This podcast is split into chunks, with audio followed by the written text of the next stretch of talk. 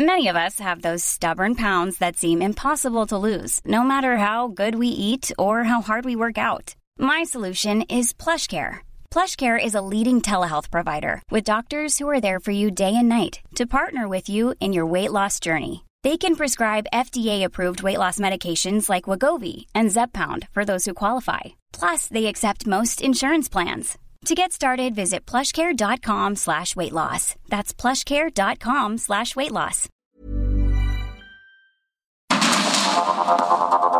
Heraldo Media Group presenta Sergio Sarmiento y Lupita Juárez.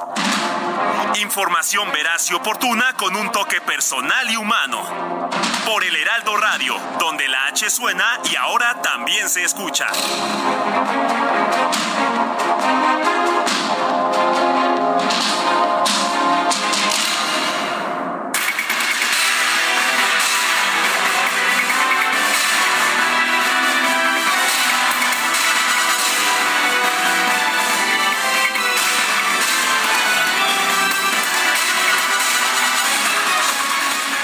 Hoy es jueves 16 de marzo del 2023. Soy Sergio Sarmiento y quiero dar a usted la más cordial bienvenida a El Heraldo Radio. Hoy la mitad del equipo eh, nos encontramos en la ciudad de Mérida, donde empieza hoy la Convención Nacional Bancaria. Vamos a estar hablando mucho de banca, mucho de finanzas, mucho de nuestro dinero, porque todos queremos tener el dinero que tenemos, que nos ha costado tanto trabajo ganar, seguro en nuestros bolsillos. Guadalupe Juárez con la otra parte del equipo está allá en la Ciudad de México. Guadalupe Juárez, ¿cómo estás? Muy buenos días. Muy bien, mi querido Sergio Sarmiento, buenos días para ti. Igual a los amigos del auditorio, que bueno que estamos empezando juntos, arrancando una jornada más y como tú dices, muy interesados en saber lo que se diga precisamente en esta convención, ahí en esa cabina hermosa de transmisión del Heraldo. Eh, Sergio, ya nos estarás eh, eh, platicando tú también de este Centro Internacional del Congreso de Yucatán, que pues me dicen está, está sensacional. Y bueno, Yucatán que ha sido ahora una sede muy relevante, un foro al que todo mundo asiste y bueno, pues interesados en conocer cuál es la respuesta de la banca ante esta situación de nerviosismo que se ha presentado pues prácticamente en el mundo entero.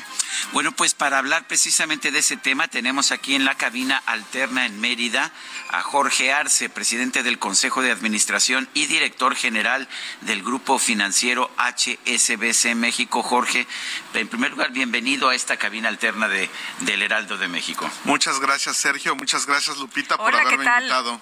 Estamos viendo eh, mucha turbulencia, mucha turbulencia financiera. El viernes pasado, eh, pues quebró un banco, dejó de operar un banco en los Estados Unidos, el Silicon Bank, el Silicon Valley Bank, y el domingo suspendieron también las actividades del Signature Bank de Nueva York, uno de California, el otro de Nueva York. Estos últimos días, ayer andaba todavía bajo una enorme presión el, el, el banco Credit Suisse de Suiza. ¿Qué está pasando? Y la banca mexicana está inmune a esta turbulencia que estamos viendo? Mira, hay, varias cosas. Los bancos funcionan con confianza. Al final del día estamos platicando de que ser un banco no ha cambiado en los últimos 700 años desde Eso que... me decías antes de entrar. Exacto. Desde que allí el, el mercader de Venecia prestaba dinero a, a, los, a los que iban y comprando. Y, y, cuando se quedaban sin liquidez rompían la banca, su banco donde trabajaban. De ahí viene la palabra banca rota. Exactamente. Exactamente. Entonces es un, es, es un negocio de confianza. Lo que puedo hablar de la, de la banca mexicana, que es bastante sólida y bien regulada. Lo que pasó en Estados Unidos no puede pasar en México porque las reglas contables y, los, y la regulación es muy diferente. Entonces nuestras posiciones de bonos y nuestras posiciones líquidas las tienen muy, muy bien monitoreados el Banco de México, la Comisión Nacional Bancaria, inclusive son públicas. Entonces yo no veo que pase lo mismo en México porque la banca está muy bien administrada y muy bien regulada. Lo que está pasando a nivel de Estados Unidos, y es algo que se espera, es cuando un banco de ese tamaño, porque aunque era un banco pequeño, pues era un banco que tenía más depósitos que todo el sistema bancario mexicano, eh, quiebra, pues la verdad todo el mundo empieza a ver quién es el otro. Y yo creo que también las autoridades financieras y, monetarias de Europa, de Suiza y de Estados Unidos están interviniendo rápidamente para tratar de restablecer esa confianza. Em, eh, Jorge, cuéntanos de cómo ves tú la situación. Hablas de un eh, sector bancario que está bien eh, sólido. Sin embargo, hay nerviosismo y, y bueno, la gente se pregunta si hay riesgo de contagio. Mira, sí había riesgo de contagio, pero yo creo que las autoridades monetarias de Suiza, de, Europa y de Estados Unidos fueron muy contundentes. ¿ok? Entonces lo que están dando es liquidez. Los bancos al final del día lo que más necesitan es, es liquidez en una situación aquí. Ah, recuerden una vez más, el, negocio no ha cambiado en 700 años y nuestra principal función es cuidar los depósitos de nuestros clientes.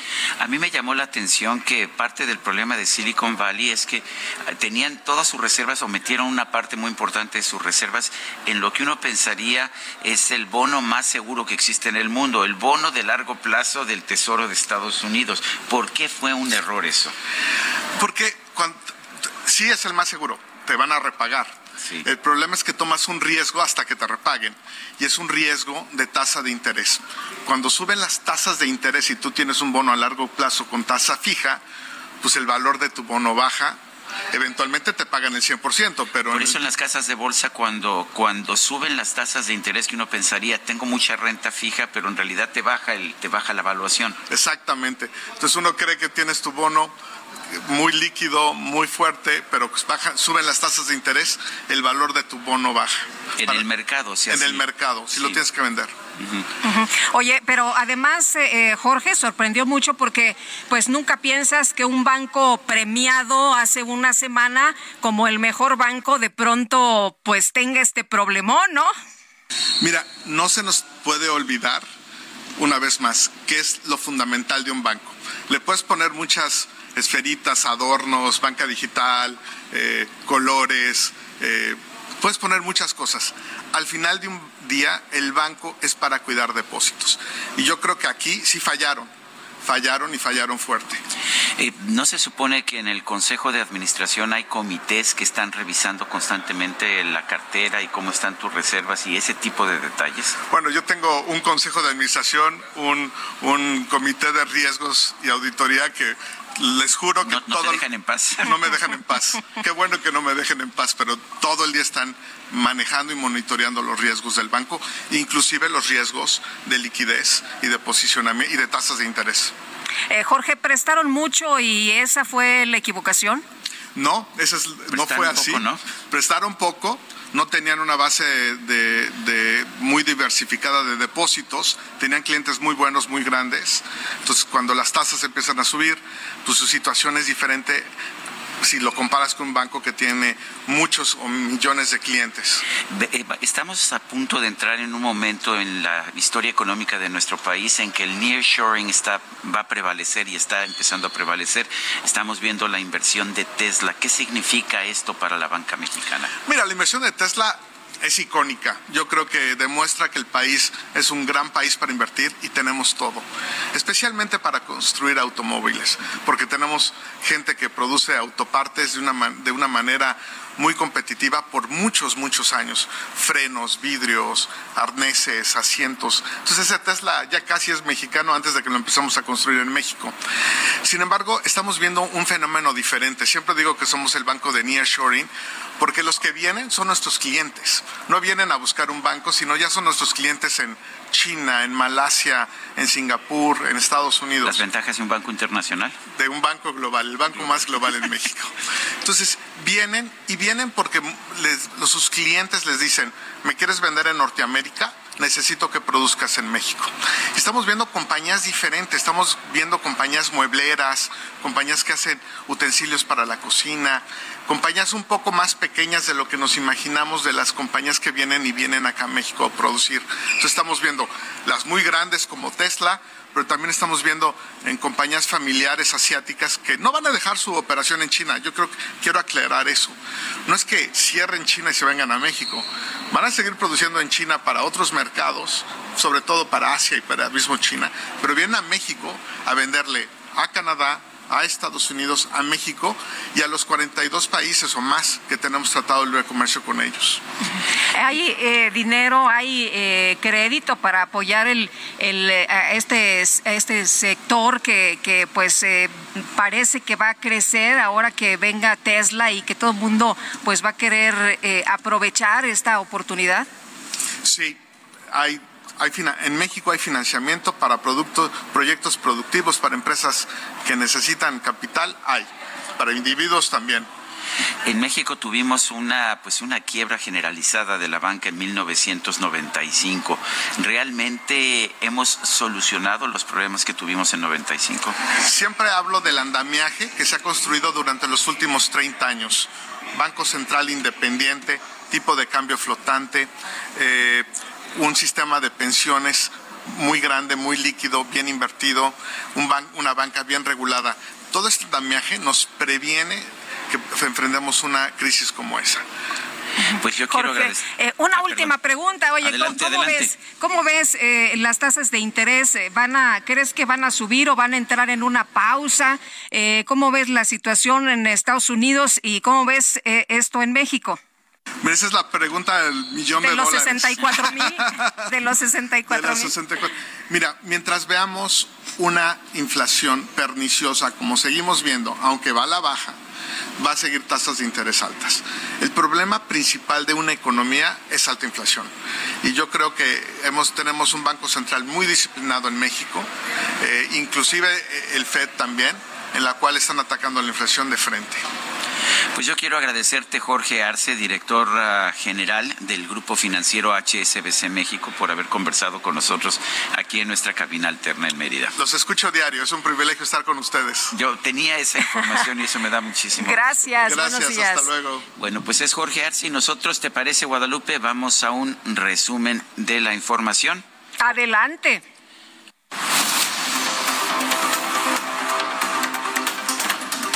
Coordinador de comunicación social de la presidencia, Jesús Ramírez, y el coordinador de Morena en el Senado, Ricardo Monreal, confirmaron que el presidente López Obrador vetó la elección de Yadira Alarcón Márquez y Rafael Luna Alviso como nuevos comisionados del INAI. En la notificación que envió al Senado, el presidente López Obrador señala que decidió objetar el nombramiento de Rafael Luna Alviso debido a que este no destacó en el proceso de elección. Se mencionó que de hecho obtuvo las calificaciones más bajas. En sesión extraordinaria, el Pleno del INAI ordenó al secretario general de Asuntos Jurídicos del Instituto, Gonzalo Sánchez de Tagle, que interponga una controversia constitucional ante la Suprema Corte de Justicia por la falta de nombramientos para, los puestos vacantes en el organismo. Por cierto que la comisionada presidenta del INAI, Blanca Lila Ibarra, señaló que el instituto respeta la decisión del Ejecutivo, sin embargo, va a actuar para preservar el cumplimiento de sus obligaciones.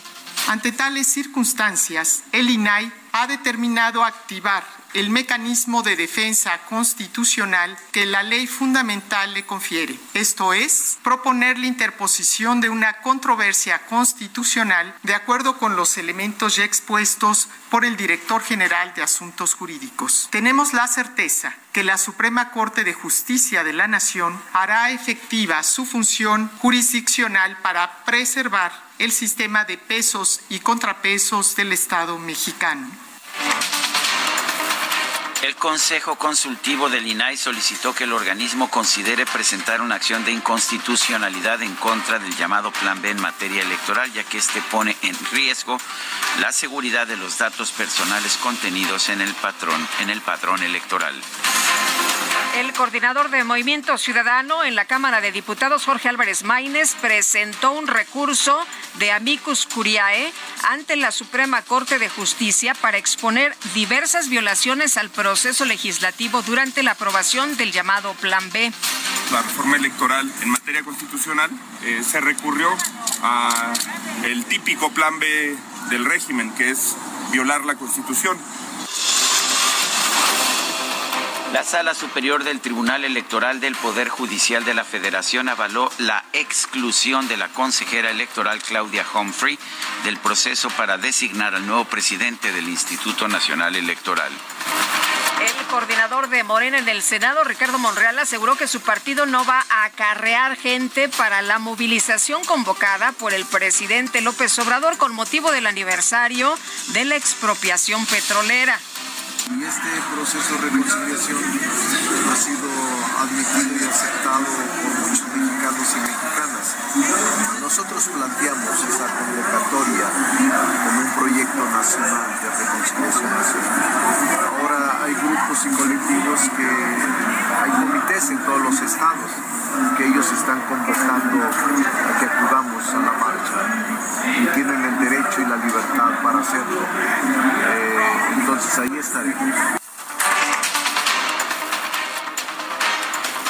El Pleno del Senado designó este miércoles a los integrantes de la comisión bicameral que se va a encargar de analizar y evaluar las acciones de las Fuerzas Armadas en tareas de seguridad pública. Por unanimidad, la Cámara Alta aprobó una serie de reformas al Código Penal Federal para tipificar la cohabitación forzada de menores de edad, conocida como matrimonio infantil, e imponer condenas, escuche usted, de 15 o hasta 15 años de prisión por este delito. Es la iniciativa que ha venido impulsando y hay que aplaudirla de Eufrosina Cruz Mendoza, esta mujer indígena que se negó a contraer matrimonio a los 12 años. Que, nos dijo su hermana, desgraciadamente, a ella sí la casaron. Ah, efectivamente. Y tenía, está chiquita, ¿no? Dice, mi hermana estaba chiquita, tenía 12 años. Sí, a los 12 la casaron, a los 13 ya tenía su primer bebé. La senadora de Morena, Olga Sánchez Cordero, llamó a defender los derechos humanos, el desarrollo personal y el empoderamiento de los niños y adolescentes de México.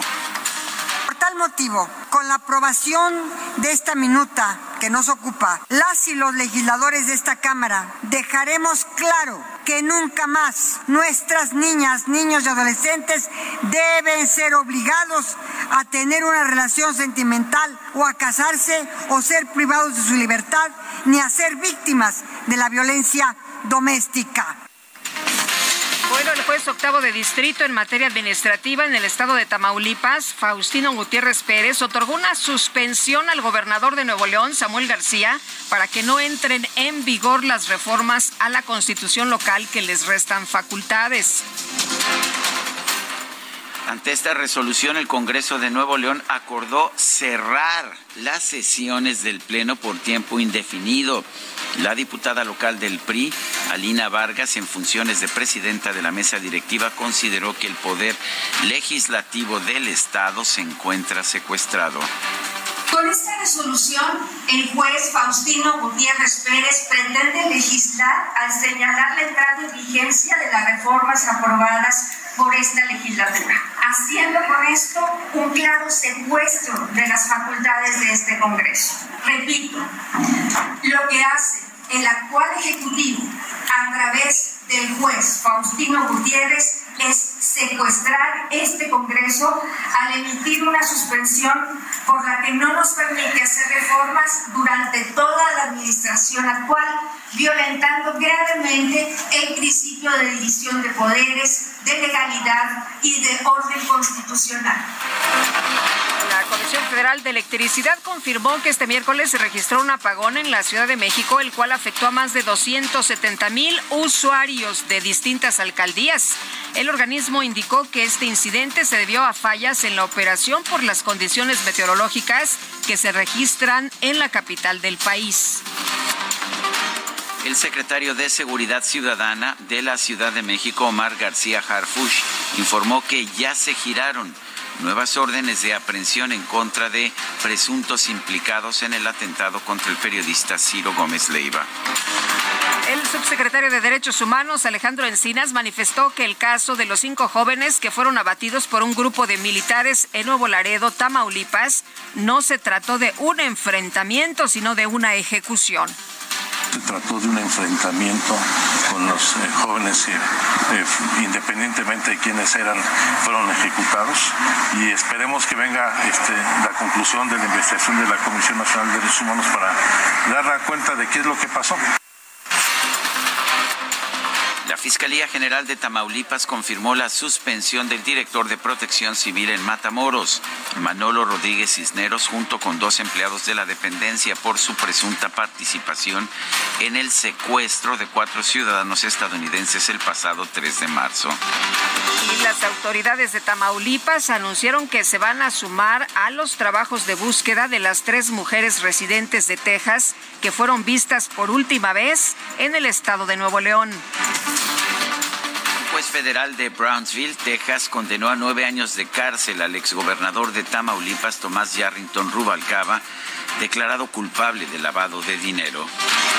El Departamento de Estado de la Unión Americana emitió una alerta de viaje por los altos niveles de violencia registrados en nuestro país, esto de cara a las próximas vacaciones de verano. La cónsul general de Estados Unidos en Mérida, Dorothy Gutter, señaló que trabaja con los tres órdenes de gobierno en México para mantener la seguridad de sus connacionales.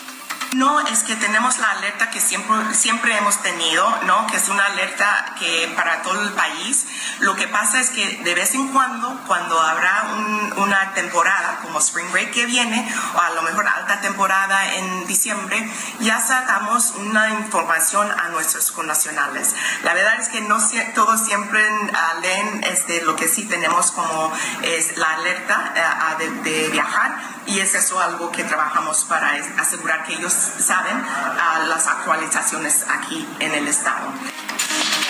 El secretario de Relaciones Exteriores, Marcelo Ebrard, calificó como ingratas las declaraciones de algunos políticos de Estados Unidos que acusan a México de no combatir el tráfico de fentanilo.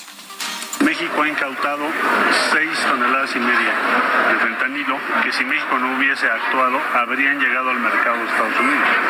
Esto significa, para que ustedes se den una idea, de 6 mil millones de pastillas de fentanilo. Eso a México le ha costado 75 bajas. Pero esencialmente vamos a comunicar eso porque es una ingratitud que eh, algunos representantes populares que están en campaña digan que México no hace nada o no hace lo suficiente cuando nosotros incautamos más fentanilo que ellos.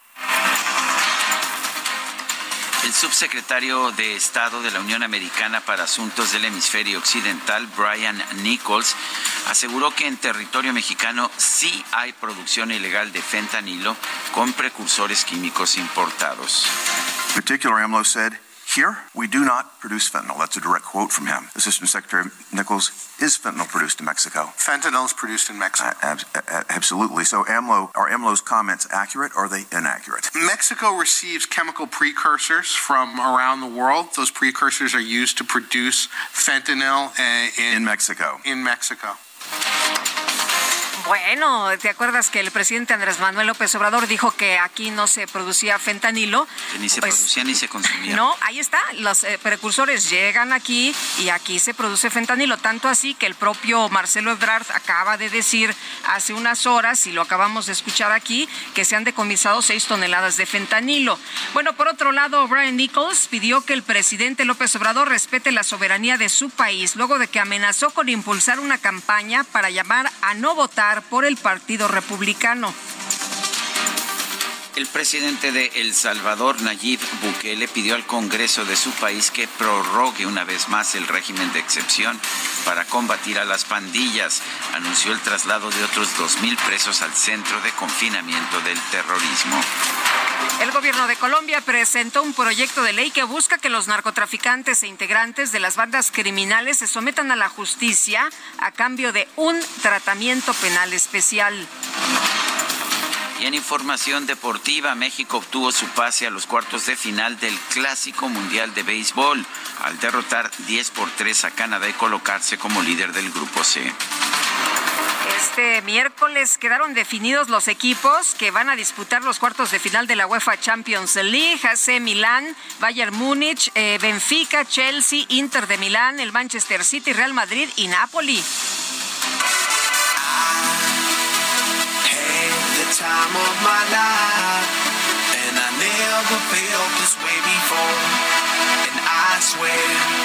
this is true. And I owe it all to you. Oh, I I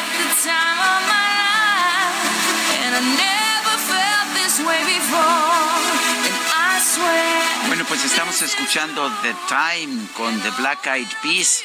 Eh, William James Adams, Will I Am, el rapero, compositor y productor de discos, nació el 15 de marzo de 1975. Todavía llegamos a la fiesta, cumplió ayer 47 años. Yo creo que apenas están en lo bueno, ¿eh? Ah, sí, bueno.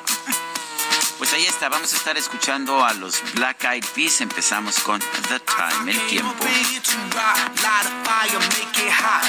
Y vámonos a una pausa a este ritmo, Guadalupe, pero Me parece muy bien. Claro que sí.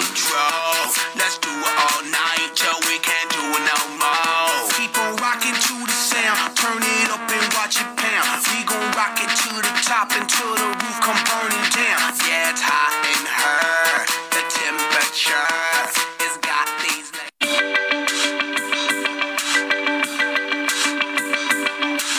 Sergio Sarmiento y Lupita Juárez quieren conocer tu opinión, tus comentarios o simplemente envía un saludo para ser más cálida esta mañana. Envía tus mensajes al WhatsApp 55 20 10 96 47.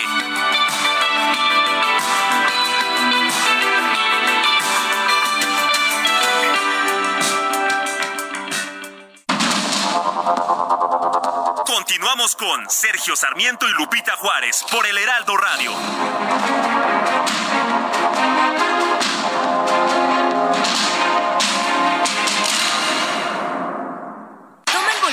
Nuevo Fiat Pulse y acelera tus latidos haciendo eso que te apasiona. Acelera tu pulso con el SUV líder en ahorro de combustible. Estrénalo desde 359 mil pesos o tasa desde 9.75%. Fiat, sé único. Visita tu distribuidor Fiat Chrysler CAT 30.3%. Vigencia al 31 de marzo de 2023. Consulta fiat.com.mx.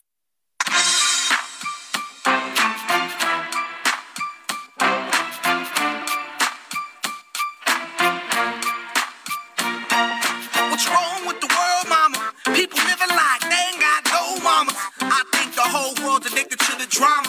Only attracted to things that'll bring the trauma. Overseas, yeah, we trying to stop terrorism. But we still got terrorists here living in the USA, the big CIA, the Bloods and the Crips and the KKK.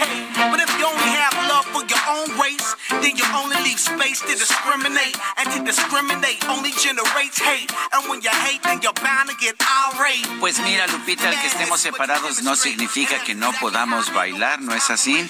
Pues sí, mi querido Sergio, aunque déjame decirte que aquí el Quique y yo nos estamos echando una muy buena bailada, ¿eh? ¿Y para qué te cuento, Angelina y yo? Bueno, no hemos parado desde el primer momento. Me imagino. Estamos escuchando Where is the Love, Will I Am y por supuesto los Black Eyed Peas. Me parece excelente la elección del día de hoy, que yo estaba pidiendo desde hace como 15 días. Este sí, llevabas con, ya, ya no me acuerdo cuántos días con la manita parada, sí. Pero bueno, lo estamos disfrutando esta mañana, que nos ponga algo de buenas. Por Y supuesto que sí. Vámonos a los mensajes. Vamos a los mensajes. Pues nos dice Elizabeth de Iztapaluca, cuando se hizo la concentración en el Zócalo tuvo mucho éxito, fuimos sin ser En la marcha del sábado hasta las bardas hacen el llamado, pero es por la expropiación petrolera, porque es tanto el amor por México. Excelente jueves y reciban un gran abrazo a doña Elizabeth. Le mandamos también un fuerte abrazo. Y dice otra persona, en vez de combatir los laboratorios clandestinos, AMLO opina que se sustituya el fentanilo medicinal. Rodolfo.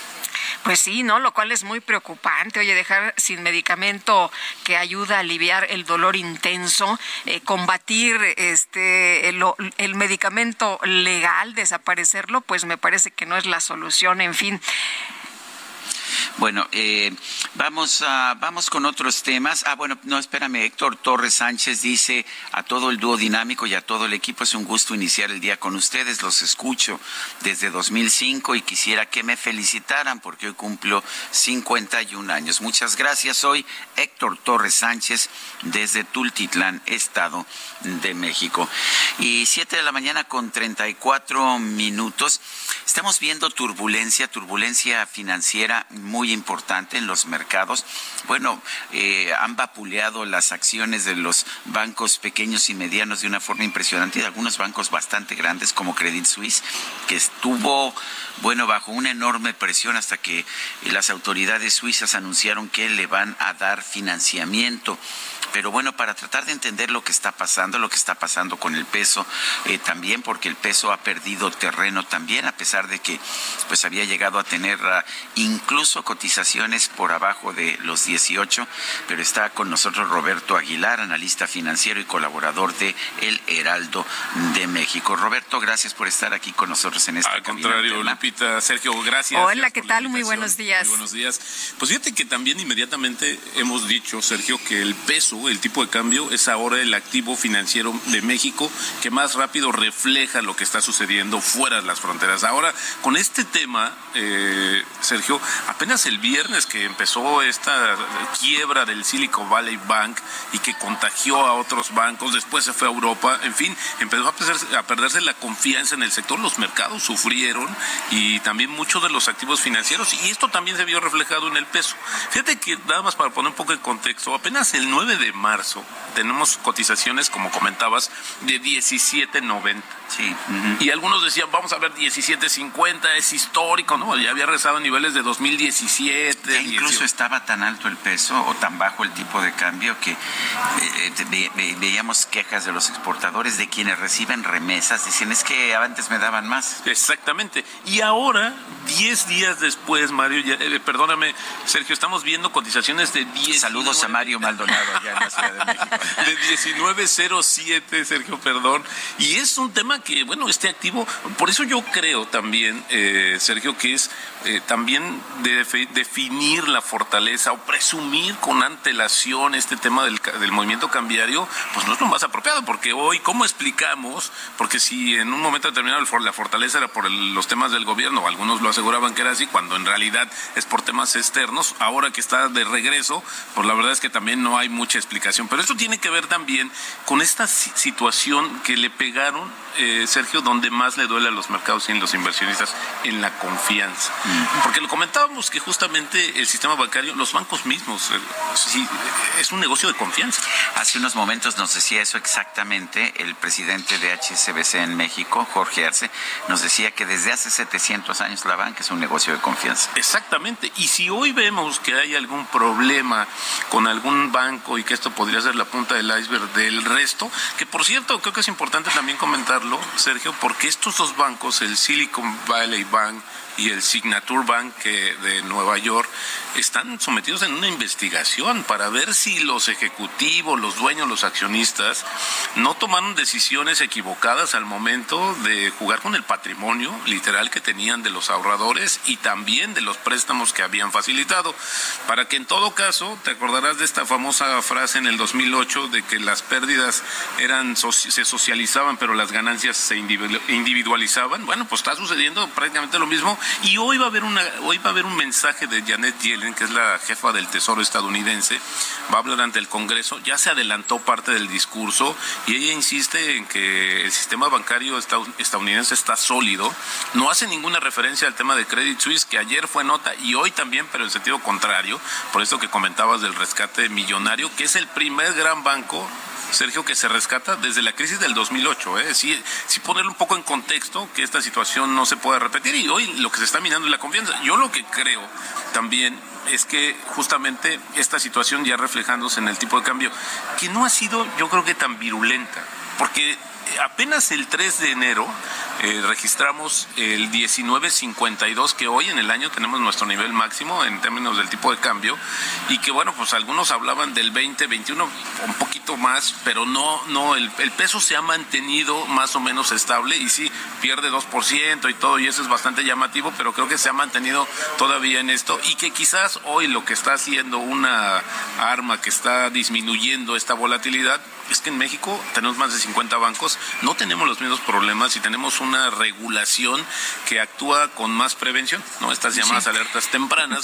De, hecho, también lo, platicábamos con eh, eh, el, eh, banquero de HSBC. Roberto, te quiero preguntar algo. hay nerviosismo, sin duda alguna, pero podría no contagiarse y esto se debe a que no hay exposición a estos sistemas fintech. ¿Esto nos podría ayudar? Pues mira, es que en realidad no, mm, creo que no tiene, eh, o sea, sí es importante el origen y el destino justamente de estos recursos, pero insisto mucho en el tema de la confianza. A ver, no tenemos aquí bancos, aquí también tenemos bancos regionales, el caso de bancos que operan en el Bajío, que operan en el norte del país, y esos han sido castigados el precio de sus acciones, ahora sí que sin deberla ni temerla, porque justamente esta situación empieza a arrastrar a la preocupación y no hay una distinción clara si quizás un banco tiene un modelo de negocios diferente, está sólido, no tiene cartera vencida. Eh, eso creo que pasa como a un segundo plano estos fundamentales y yo diría que si en este contexto de lo que hemos visto hubiera algún otro banco, el First National Bank, que por cierto ayer circuló la versión de que lo quieren vender porque está tan emproblemado. Es decir, que ahora los mercados con esta piel tan First National o el First Republic? First Republic, sí, sí, exactamente. Perdón, pero este... Sí, tienes toda razón, porque sí, estamos confundiendo con el otro. Y, y, esto es un tema que también, eh, con la piel tan sensible de los inversionistas y los mercados, Sergio Lupita, pues cualquier situación que tenga que ver con la banca, pues seguramente va a seguir, va a seguir inyectándole volatilidad a los mercados. Así es que, ¿qué puede suceder cuando veamos ya que esto, este episodio se puede terminar? Cuando también veamos una reacción de la Reserva Federal de Estados Unidos, que por muchos dicen que es el causante por el incremento de las tasas. La próxima semana se reúnen. Eh, habían dicho que iban a. Es el causante porque, porque tuvo primero tasas artificialmente bajas durante dos años y después empezó a subir rápidamente. Y este tipo de fluctuaciones sí generan problemas. Pero también claramente hubo una gran irresponsabilidad de los dos bancos que quebraron en Estados Unidos. A ver, el, ah, Silicon Valley Bank tenía buena parte de sus reservas en bonos del Tesoro de largo plazo, pero ellos sabían que iban a subir las tasas de interés y que se iba a, devaluar ese portafolio. Y el Signature Bank tenía 30% de sus reservas en criptodivisas.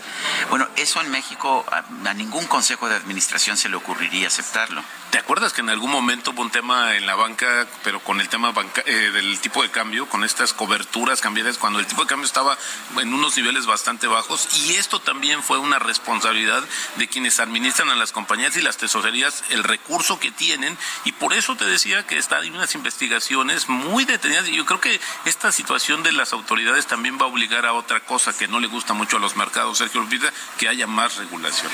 No, pues es que tampoco cuando ha habido más regulación este, ha, funcionado en contra de pues errores como los que hemos visto. Pero parece este tema del péndulo, ¿no? Piden menos regulación, se las conceden las autoridades, regresan con más regulación. ¿Te acuerdas de la famosa regulación eh, Dodd-Frank? que, fue la que puso, la que ató las manos de los bancos. Pues resulta que Barney Frank, de la regulación Dodd-Frank, era miembro del consejo de Signature Bank. O sea que eso no ayuda.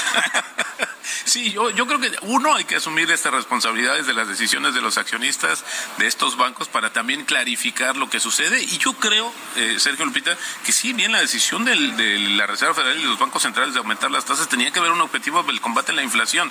Ahora, los banqueros y los responsables debían de actuar en, conforme al entorno que estaban visualizando y no quizás aprovechar una circunstancia o ir en contra del mercado. Tenían que elevar las tasas de interés para combatir la inflación que provocaron al bajar a cero las tasas de interés.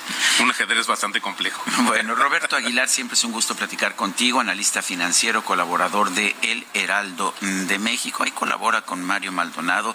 Le recomiendo mucho su sección y de vez en cuando nos hace el favor de hacernos algún comentario. Pero me gusta mucho tu trabajo, Roberto, y gracias. Muchas gracias, Sergio. Al contrario, yo soy el agradecido de la invitación. Lupita, muy buenos Un abrazo, hasta luego, muy buenos días.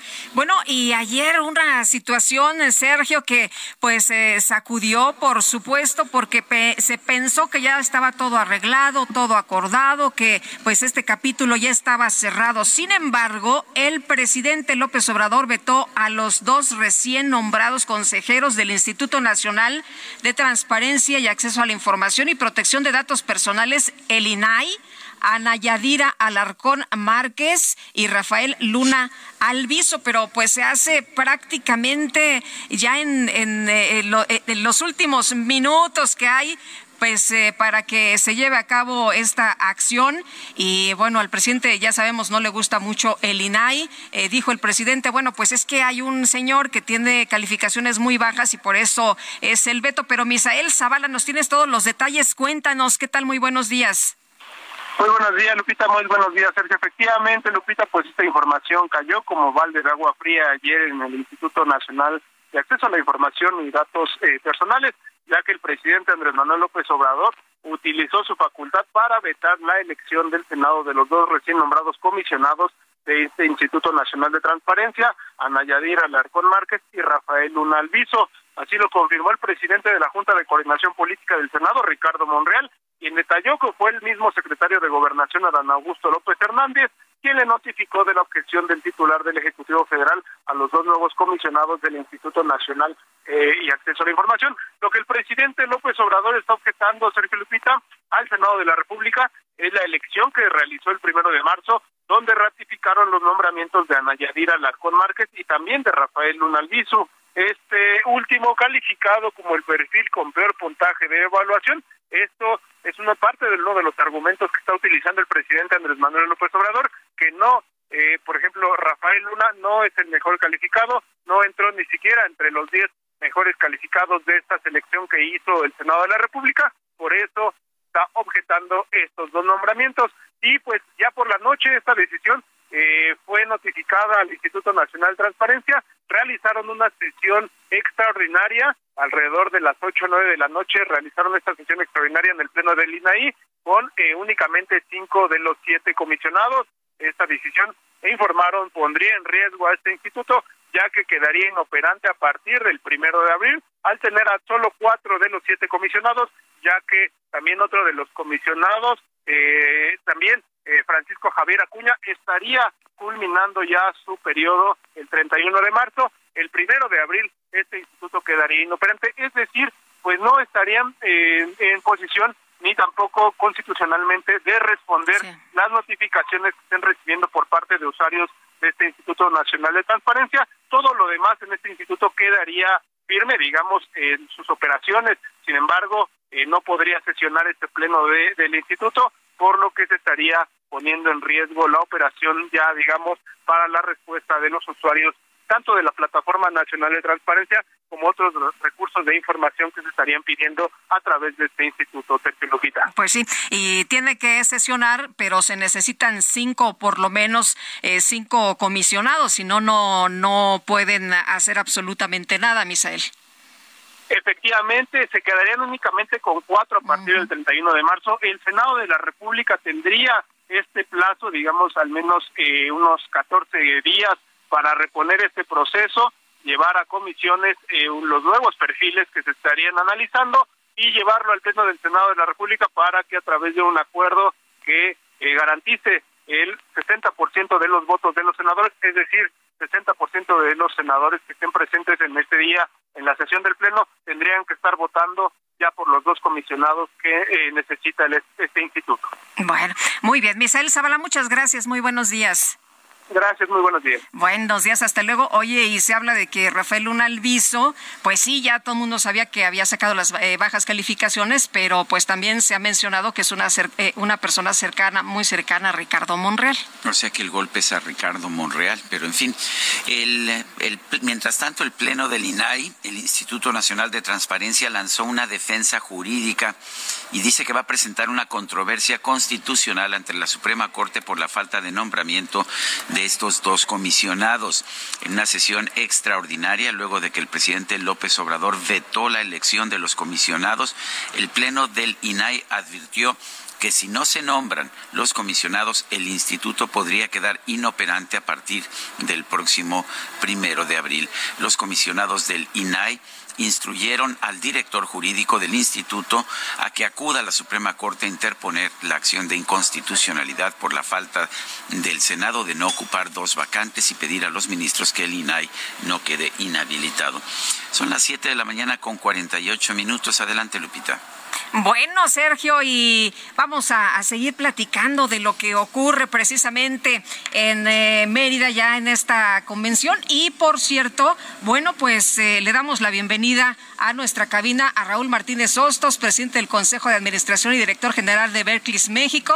¿Y cómo estás, Raúl? Qué gusto saludarte. Muy buenos días. Igualmente, Lupita, un placer estar con, con, ustedes, contigo y con Sergio eh, hoy por la mañana desde Mérida. Oye, Raúl, por lo pronto preguntarte, te vamos a, preguntar de muchos, de muchos temas, pero por lo pronto preguntarte, pues, ¿cómo ves esta situación de nerviosismo que hay luego de lo que ha ocurrido en, eh, eh, pues, estos bancos allá de los Estados Unidos y de lo que se ha presentado en el Credit Suisse, que, bueno, pues se habla de bancos regionales, pero ya cuando hablamos del Credit Suisse, aunque es un asunto distinto, eh, pues es un, banco grande, pero se ha puesto a muchos muy preocupados. Cuéntanos cuál es tu posición, tu punto de vista, cómo ves las cosas. Así es, eh, Lupita. Bueno, creo que, lo que la, volatilidad que hemos visto en los mercados financieros en la última semana o en los últimos días, primero, primero con el Silicon Valley Bank, un banco regional pero especializado de nicho, eh, eh, que con, las empresas de nueva formación tenía una, cartera relativamente chica de, depositantes y que precisamente por temas de liquidez, eh, algunos retiraron sus recursos al punto que llevaron al banco a, requerir eh, informar al mercado y se generó pues, el, problema del, durante el fin de semana. Las autoridades estadounidenses, tanto el FDIC como los reguladores, el resto de los reguladores estadounidenses reaccionaron rápidamente. En Credit Suisse pasa una cosa hasta cierto punto similar, que es una base de clientes. Ellos tienen una base de depositantes, a diferencia de los bancos comerciales tradicionales, eh, pues son eh, inversionistas eh, grandes, y es un grupo no tan pulverizado como el de los bancos comerciales, entonces se empieza a generar volatilidad, algunos empiezan, eh, ya, ya de por sí el banco tenía eh, situaciones adversas eh, y, retiraron también una parte muy importante de sus, de sus inversiones en el banco, entonces se vuelve un tema de liquidez y precisamente lo que tienen que hacer ahora, ayer, ayer por la noche en Europa, el, el Banco Central Suizo anunció medidas de liquidez y de apoyo al, Credit Suisse, precisamente para evitar que un tema de liquidez no se vuelva un tema de solvencia. Entonces, estamos viviendo actualmente, pues obviamente, ahorita, por ejemplo, mientras que estamos hablando, el Banco Central Europeo va a anunciar eh, eh, eh, su decisión de política monetaria, si va a subir 25 o 50 puntos base en este contexto, que pues, obviamente los bancos centrales siguen batallando eh, contra la inflación y están tomando las medidas cautelares, pero ahora se, se, se, adiciona pues un tema de, marcada volatilidad en los mercados y la necesidad de tener que respaldar estas instituciones y que no se vuelva un tema sistémico. Raúl, ¿cómo ves tú, Raúl Martínez Osto, cómo ves tú la situación de la banca mexicana? ¿Qué tan sólida está? Sí, eso es, yo creo que iba, iba a llegar a eso, que creo que es un, ese es un muy buen punto. O sea, yo creo que la, banca mexicana está sumamente bien capitalizada, eh, a diferencia de estas instituciones veías, por ejemplo, en libros, en, en valor nominal, la capitalización del, Silicon Valley Bank también se veía muy bien, ¿no? Sí, pero la diferencia, la diferencia es precisamente que aquí la base de depositantes en México está muy pulverizada. Entonces no necesitas el Silicon Valley Bank tenía 35 mil clientes. Nada más. Nada más. Aquí los bancos en México eh, eh, tienen una base de depósitos muy diversificada, eh, millones de clientes.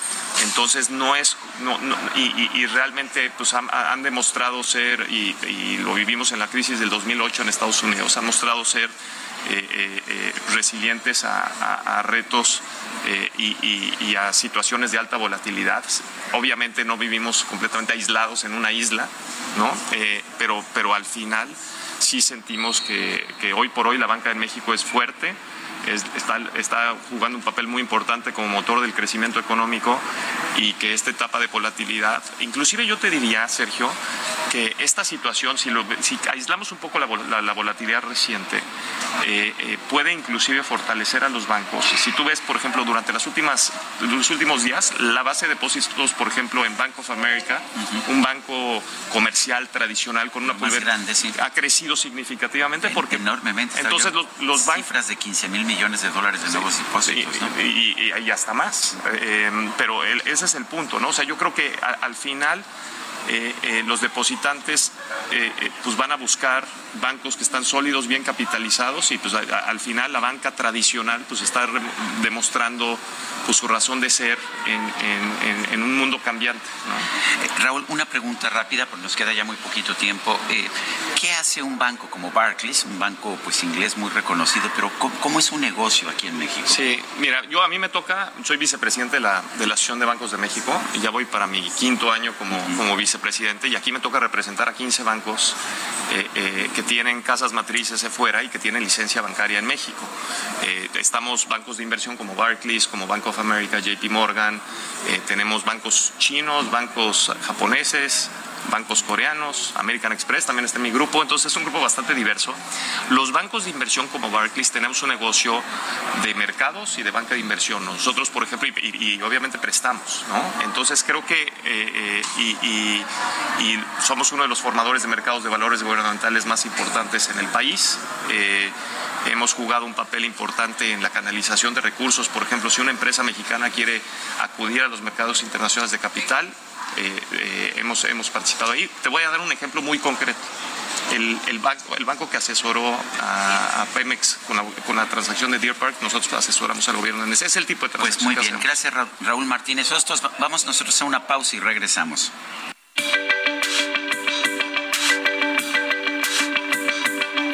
Sergio Sarmiento y Lupita Juárez quieren conocer tu opinión, tus comentarios o simplemente envía un saludo para ser más cálida esta mañana. Envía tus mensajes al WhatsApp 55 20 10 96 47.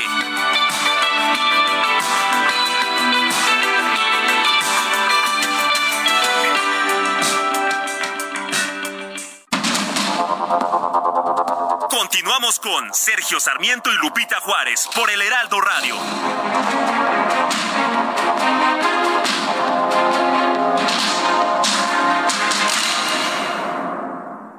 ¿Sabes qué hace el Consejo Regulador del Tequila? Proteger la denominación de origen tequila a nivel nacional e internacional, asegurar el cumplimiento de su norma, garantizar al consumidor la autenticidad de la bebida, generar y proporcionar información oportuna y veraz. Estos son los objetivos del Consejo Regulador del Tequila AC. Conoce más de este organismo en www.crt.org.mx. Síguenos en nuestras redes sociales, arroba Consejo Regulador del Tequila. Let's get started.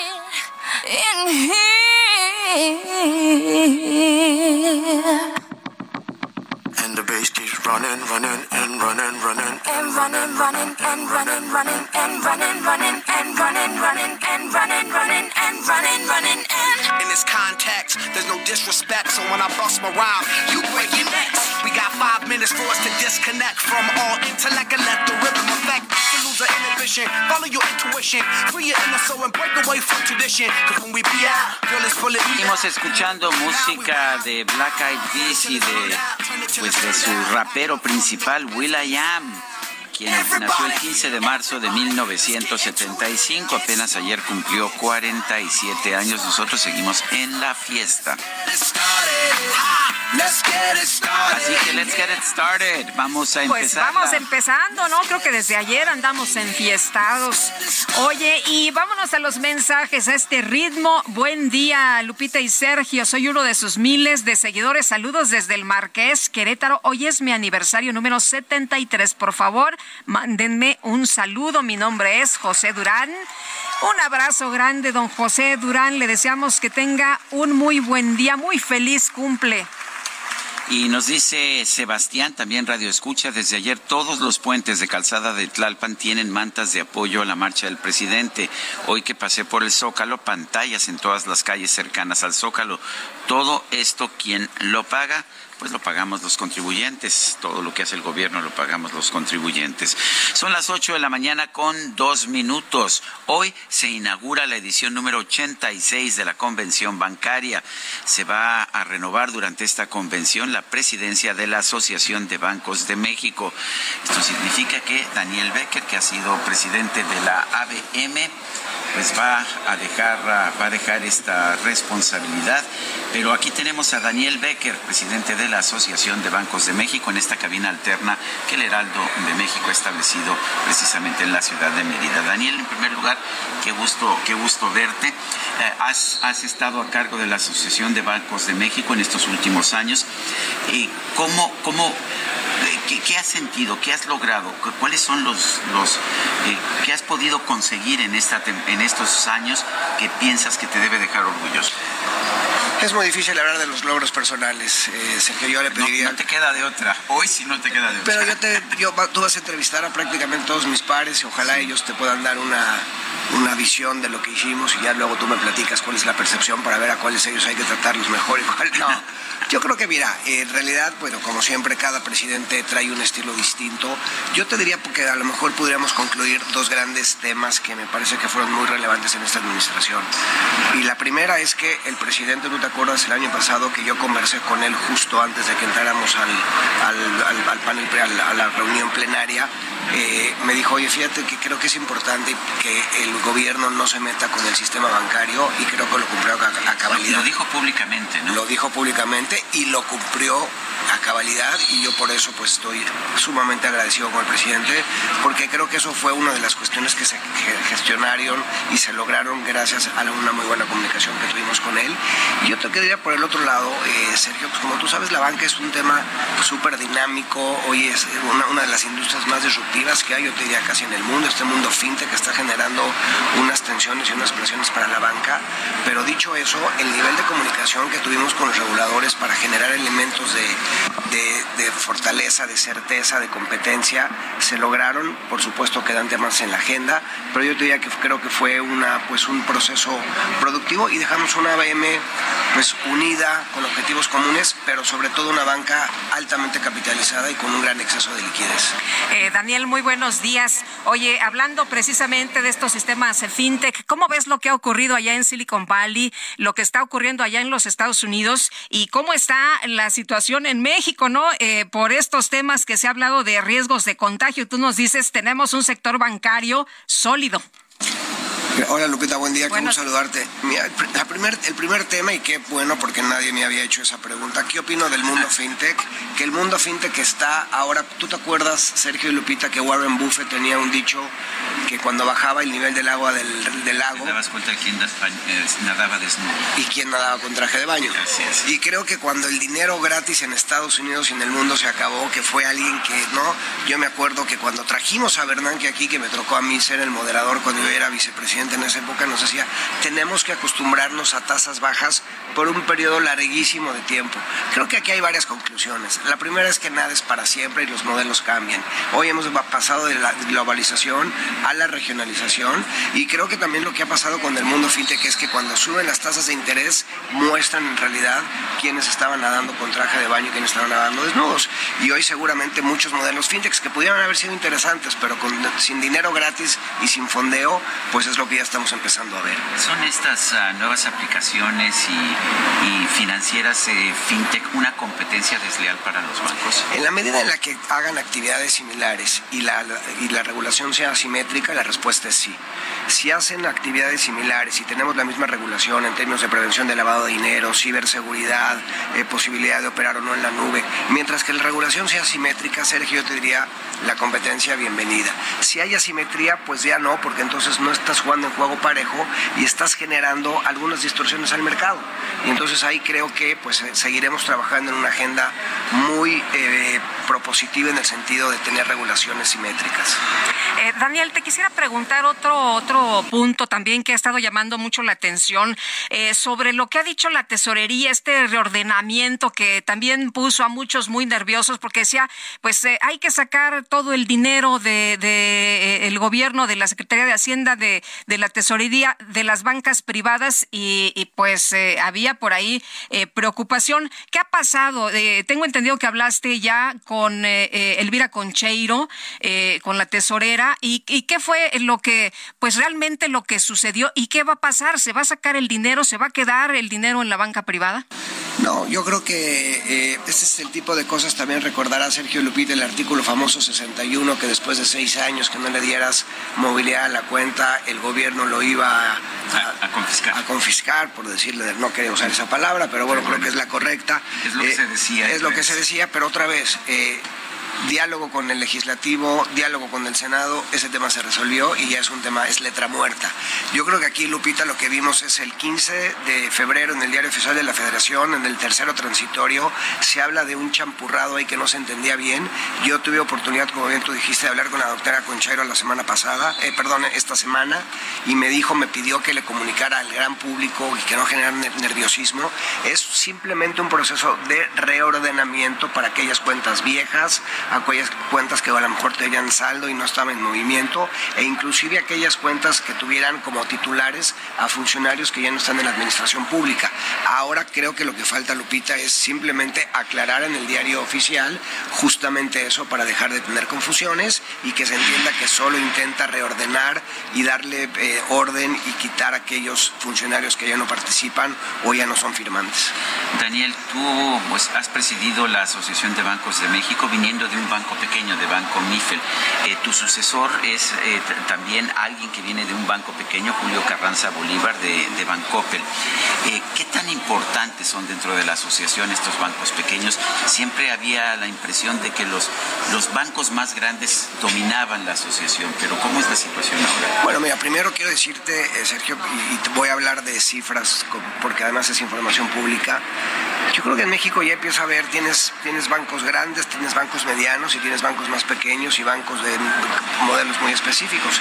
En el caso nuestro, que como tú sabes, Sergio, siempre he sido muy prudente para no hablar de la institución que represento, pues tenemos más de 10 mil millones de pesos de capital contable y tenemos más de 100 mil millones de pesos en activos. Entonces, y fíjate ahorita que tuve lo de Felaban y comparábamos un banco... Lo de la Federación Latinoamericana La- la- de Bancos, la Fed- no todo el mundo sabe Perdón, qué es Felaban. La Federación Latinoamericana de Bancos que me honraron siendo presidente por los próximos dos años, cuando analizábamos números de fíjate que en Panamá seríamos el segundo banco del sistema. Una economía, por supuesto, mucho más pequeña, pero muy pujante, que están creciendo a niveles del 7%. Entonces, yo creo que, bueno, primero eh, pues, tienes estos bancos grandes que participan en el G7 y luego tienes el G10, donde ya vemos algunos bancos de otro tamaño. Yo creo que cada uno tiene una función que, que hace en el sistema y lo que me parece que es muy positivo, lo que tú dices, ya en la asociación de bancos y quizá pudiera ser una, una- otro logro, eh, Sergio, ya no hay bancos chicos, medianos y grandes, hay instituciones financieras con diferentes modelos de negocio que cubren segmentos específicos. Daniel, eh, ¿qué mensaje le, le quieres dejar a, la gente después de estos años, eh, precisamente en la Asociación de Bancos de México, de cómo se encuentra la banca en este momento y de cuáles son pues las agendas, que eh, los puntos de, que se quedan todavía en la agenda? Bueno, hay varios, por supuesto. Lo, lo, primero que yo le quisiera decir a los mexicanos es que, eh, aunque a veces somos los villanos de la película, muchas veces ganado a pulso, la mayoría de las veces creo que no. Eh, durante la pandemia, los mexicanos ahorraron 1.4 billones de pesos en los bancos. ¿Eso a qué me lleva, Lupita? donde los mexicanos se sienten más cómodos para ahorrar y invertir es la banca, por suerte regulación y porque en los últimos 20 años no hemos sufrido ninguna crisis bancaria y por lo tanto no le hemos generado ninguna presión a las finanzas públicas. ¿Qué me gustaría decirle a los mexicanos ahora que acabo mi mandato? Que por favor aprovechemos este momento coyuntural de México del tema de cadenas de suministro, porque de hacerlo puede cambiar el rostro de nuestro país en 20 años y tener un México mucho más justo y mucho más equitativo.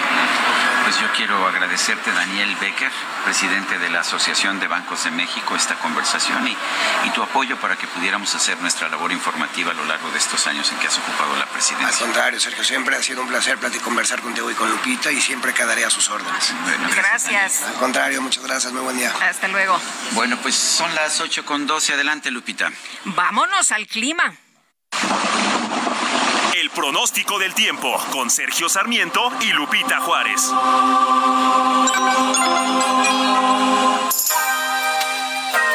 Elizabeth Ramos, ¿qué nos espera en las próximas horas? ¿Cómo nos va a tratar el clima? Hemos visto viento, lluvia, un poco de frío, pero ¿cómo se ponen las cosas? Cuéntanos. Claro que sí, Lupita. Muy buenos días a ti, al amable auditorio. Pues efectivamente las lluvias no nos sueltan y pues bueno, tenemos varios sistemas generando esta condición de lluvias. Y bueno, empezamos por el norte. Hay dos frentes fríos que están con la corriente en chorro polar y una línea seca y van a originar vientos muy fuertes, lluvias y chubascos en el noroeste, norte y noreste del país. A su vez se prevén lluvias fuertes a muy fuertes en zonas de Chihuahua, Sonora y Coahuila y además no se descarta la posible formación de torbellinos e incluso tornados en el norte de los estados de Coahuila, Nuevo León y Tamaulipas. Mucha precaución en estas regiones. Por otro lado, les comento que dos canales de baja presión y entrada de humedad de ambos litorales van a ocasionar lluvias y chubascos vespertinos con descargas eléctricas sobre la península de Yucatán, estados del occidente, centro, oriente, sur y sureste del territorio nacional. Finalmente, para la Ciudad de México, predominará cielo medio nublado durante la mañana. Por la tarde las temperaturas máximas llegarán a los 21 y 23 grados y se prevé cielo nublado con probabilidad de chubascos acompañados de descargas eléctricas, rachas de, de viento e incluso caída de granizo a partir de las 17 horas. Así que les recomendamos tomar sus precauciones, Lupita. Este es el reporte. Regreso contigo. Muchas gracias, Elizabeth. Que tengas buen día. Buenos días.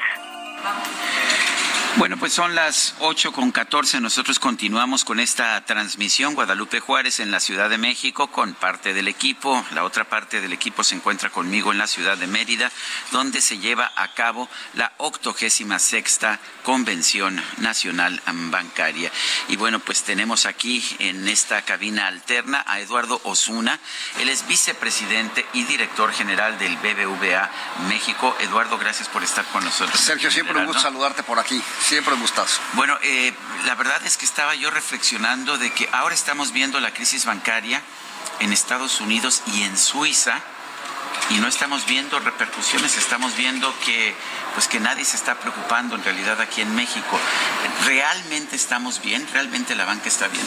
Realmente estamos bien y hay una historia que hay que contar. Eh, nosotros fuimos, digamos, el foco de la atención en el año 94, la banca quebró completamente, hubo un proceso de recapitalización entre el 94 y el 2000, especialmente ya a principios de, de esta década, en los 2000, en la cual la banca en muchos casos cambió de dueños, pero sobre todo lo más relevante de esto es que el regulador mexicano aprendió la lección, fue muy contundente en la instalación de todas las medidas, no solamente desde el punto de vista los estándares mínimos internacionales, sino fuimos de los primeros países que implantó todas las reglas de Basilea en diferentes etapas, desde el año 2000, pero sobre todo después de la crisis de 2008. Hoy tenemos una banca que tiene unos estándares muy importantes de liquidez, eh, niveles de solvencia y demás, pero sobre todo no tenemos esto que ocurre en Estados Unidos, que es eh, eh, regulación diferenciada para bancos pequeños, y entonces no dejas ver exactamente lo que está pasando en la banca.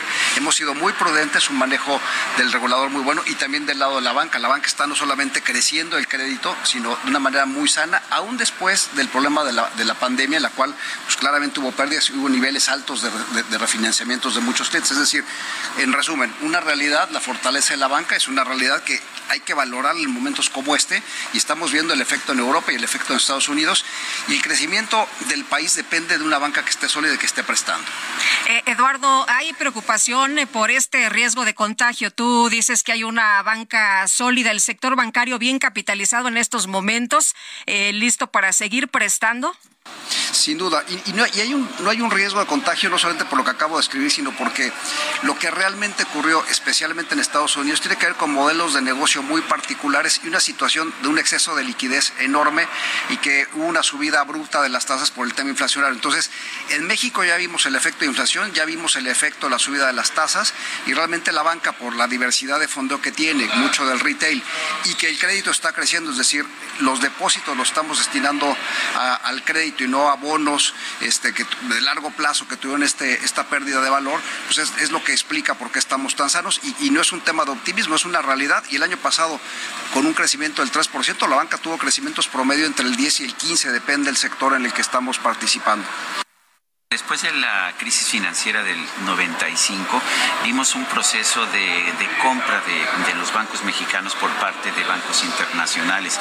Fue muy controvertido, de hecho durante mucho tiempo no se podía hacer eso, los extranjeros no podían ser dueños de bancos mexicanos. Tú representas pues al principal banco del país, pero es un banco que tiene, eh, pues que tiene accionistas internacionales. Cuéntanos, ¿ayuda eso o desayuda?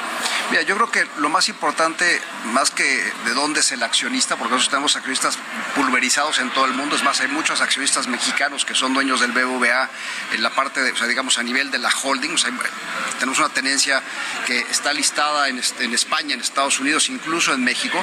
Yo creo que lo importante es la robustez del capital y siendo un banco internacional como nosotros que cumple la regulación local que estamos instalados en México, eh, lo más importante es la capacidad que tenemos para innovar en un país y, y llevarlo a otro lado y las mejores prácticas. Ahora, yo creo que realmente en México tenemos bancos con matrices extranjeras y bancos con matrices locales, porque los bancos locales también están listados internacionalmente y compartimos accionistas, fondos de inversión, algunas eh, grandes eh, eh, familias internacionales. Lo más importante es qué está pasando en México, es decir, tenemos un sector con un altísimo nivel de competencia, con un altísimo nivel de, de, de, innovación y de inversión. Yo lo puedo decir cuando comparo al BBVA en diferentes geografías donde participamos, México tiene un nivel muy interesante en términos de lo que estamos haciendo en innovación, donde México es el país ancla, donde desarrollamos cosas en México y lo llevamos a países de América del Sur, a Turquía y España. Entonces, eso es una gran fortaleza, pero lo más importante, al final, el, el, el capital tiene que estar disponibilizado para cualquier institución, venga de donde venga. Eh, Eduardo, hablas de, eh, pues los, la banca está sólida, la banca está fuerte, la banca eh, pues ha evolucionado. ¿Y, ¿Y cómo ves el tema de la cultura financiera? Bueno, yo creo que la cultura financiera también ha tenido una evolución bien importante. Hemos hablado muchas veces de la educación financiera. Eh, hemos eh, puesto mucho dinero, mucho esfuerzo, mucha formación en los clientes y me parece que podemos ver un reflejo muy claro de ese resultado que fue la crisis del, dos, de, del COVID hace pocos años en los cuales los clientes responsablemente decidieron refinanciar sus créditos y hoy en, en el sistema financiero mexicano nuestros clientes son conscientes de la importancia de cuidar su buro de crédito, de tomar créditos con destino definido, es decir, no financiarse con la tarjeta cuando tienes disponibilizado un producto de consumo para el largo plazo, mediano plazo, un crédito de auto, de, destinos completamente focalizados. Y esto también habla pues, de lo que hemos invertido en términos de la formación. Hoy hay un reto de terminar de formar más que la educación financiera, que eso es continuo, en términos de la educación digital, yo diría. O sea, el uso de todos los productos digitales de manera asertiva, que es un, es un gran canal de distribución, pero una gran eh, experiencia para el cliente. De hecho, yo casi todas mis transacciones bancarias las hago en mi teléfono celular. ¿Qué tan seguro es el sistema? ¿Qué tanta gente está usando banca digital? ¿Qué, tanta, qué tantos usuarios siguen acudiendo a las sucursales? ¿Cómo está el negocio en ese sentido? Bueno, ha habido una, transformación del modelo de negocio muy importante. Nosotros estamos llegando para dar datos concretos a eh, más de 20 millones de usuarios de nuestra aplicación móvil.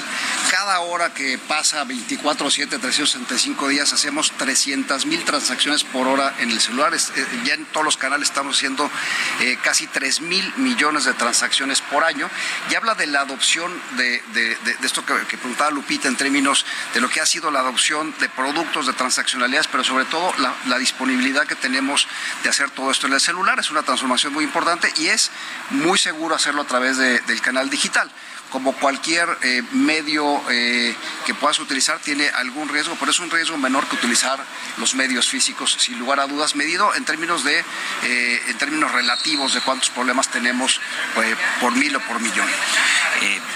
¿Los fraudes en las aplicaciones en la banca digital son importantes, no son importantes? Cuéntanos. No, no son importantes. Lo que está ocurriendo el día de hoy es que hay modelos de negocios de algunos, eh, de algunos comercios, de algunos defraudadores, que lo que están generando es justamente un problema en la interacción de los clientes con los comercios que usan nuestras aplicaciones, que nosotros estamos en medio, y lo que hay que hacer es esto de saber cómo utilizar los medios para aplicar en el e-commerce o diferentes modelos como pueden ser pues muchos de los de, de, de, de, estas compañías que están disponibilizando servicios de taxi y demás, pero que, que, que, el usuario al entender el modelo también entiende cómo debe de protegerse. Y sin duda los bancos estamos trabajando de manera acelerada. Esta es una carrera permanente en términos de, los defraudadores eh, contra las aplicaciones y contra cualquier este cualquier tipo de producto bancario. Eduardo Osuna, director general del BBVA México, gracias por estar con nosotros. Un gusto saludarte, sé que igual Lupita, gracias. Lupita. Gracias, hasta luego Eduardo un abrazo y vámonos, vámonos a las calles de la Ciudad de México. Regresamos por acá con Gerardo Galicia. Gerardo, cuéntanos qué pasa a esta hora. Excelente mañana, tenemos cierre de la circulación en carriles laterales del viaducto Miguel Alemán, justo llegando a la calle de Zempoala. Para mayor referencia, esto ocurre entre Doctor Vertis y el eje central debido a la caída de un enorme árbol. Esto ocurrió cerca de las 8 a 11 de la noche del día de ayer. Sin embargo, nueve horas después, apenas va llegando personal de la Comisión Federal de Electricidad. Era necesario para retirar este árbol, puesto que quedó prácticamente recostado sobre el cableado de la Comisión Federal de Electricidad. Ya ha arribado la Comisión Federal y así que en estos momentos comienzan a elaborar también elementos del heroico cuerpo de bomberos. Únicamente se pueden utilizar los carriles centrales si necesitan llegar hacia la zona de Tlalpan, habrá que tomarlos previamente o bien buscar vías alternas. El eje 4 sur va a funcionar como buena alternativa. Por lo pronto es el reporte, seguimos muy muy pendientes. Muchas gracias, buenos días. Hasta luego. Gerardo. Y fíjese usted que TikTok confirmó que el gobierno de los Estados Unidos recomendó a la aplicación separarse de su propietario, el grupo chino ByteDance, para no ser vetada en Estados Unidos mientras aumenta la presión contra esta plataforma. Si el objetivo es el de proteger la seguridad nacional, hacer llamados a la prohibición o a la enajenación es innecesario, pues ninguna de las opciones resuelve los problemas de la industria del acceso y la transferencia de datos. Reaccionó así un portavoz de TikTok. Y bueno, pues eh, dice que siguen confiados en que el mejor camino para abordar las preocupaciones sobre seguridad nacional es la protección de datos y sistemas de los usuarios con base en Estados Unidos, con un monitoreo robusto, investigación y verificación por parte de terceros. Pues son las 8 de la mañana con 24 minutos. Nuestro número de WhatsApp es el 55 2010 9647. Estamos transmitiendo simultáneamente desde la Ciudad de México, donde se encuentra Guadalupe Juárez. Yo estoy en Mérida, Yucatán, donde se está llevando a cabo la Convención Nacional Bancaria. Regresamos. Let's get it started in here. Let's get it started. Let's get it started in here. Let's get it started. Let's get it started in here. Let's get it started. Let's get it started in here. Yeah. Lose control. Sergio Sarmiento y Lupita Juárez quieren conocer tu opinión, tus comentarios o simplemente envía un saludo para hacer más cálida esta mañana. Envía tus mensajes al Hiring for your small business? If you're not looking for professionals on LinkedIn, you're looking in the wrong place. That's like looking for your car keys in a fish tank. LinkedIn helps you hire professionals you can't find anywhere else, even those who aren't actively searching for a new job but might be open to the perfect role. In a given month, over 70% of LinkedIn users don't even visit other leading job sites. So start looking in the right place. With LinkedIn, you can hire professionals like a professional. Post your free job on linkedin.com slash people today. WhatsApp 55 20 10 96 47.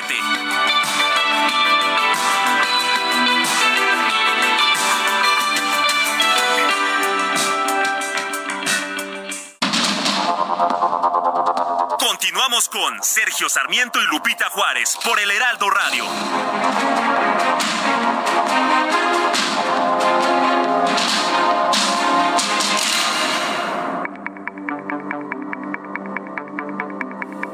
Jaque Mate con Sergio Sarmiento.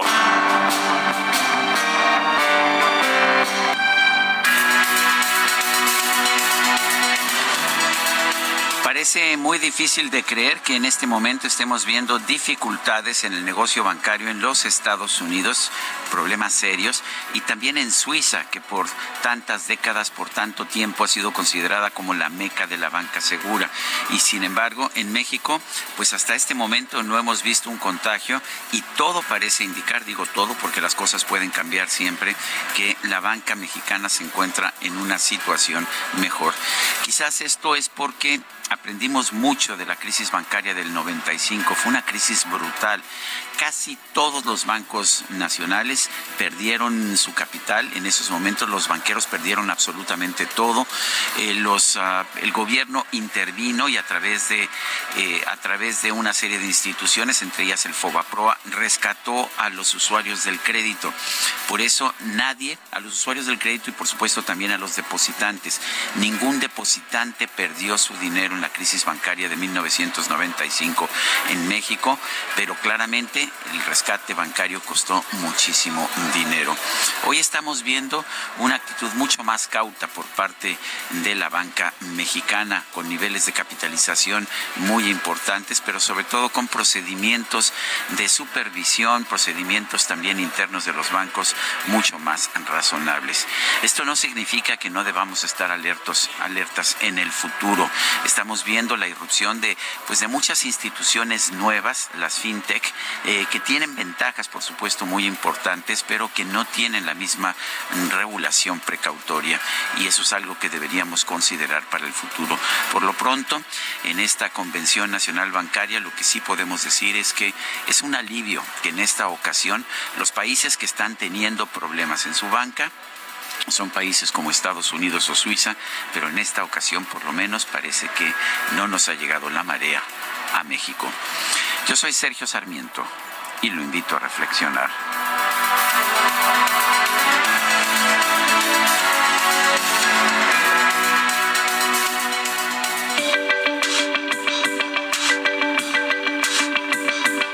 Para Sergio Sarmiento, tu opinión es importante.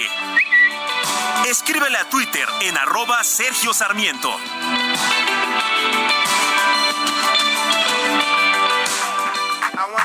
Shakira, eh, esa latina tan rica. I want a find me a chica que sepa vivir y que viva la vida. Anita bien bonita, elegante señorita. Girl, I want you and I need ya all of my life, yeah, baby, let's team up. I want a girl that shine like glitter, a girl that don't need no filter. The real, the real, a girl that's a natural killer. Brr, I want a girl that's a heater. Hot. caliente off ¿Qué tal este par, Guadalupe? Son casi como Sergio y Lupita, Will.i.am y Shakira. Pues le sale muy bien, ¿eh? Casi como a nosotros. Casi como a nosotros. Girl like me, chica como yo. Escuchemos a Shakira aquí acompañando a Will.i.am. Oye mami, estoy buscando una chica,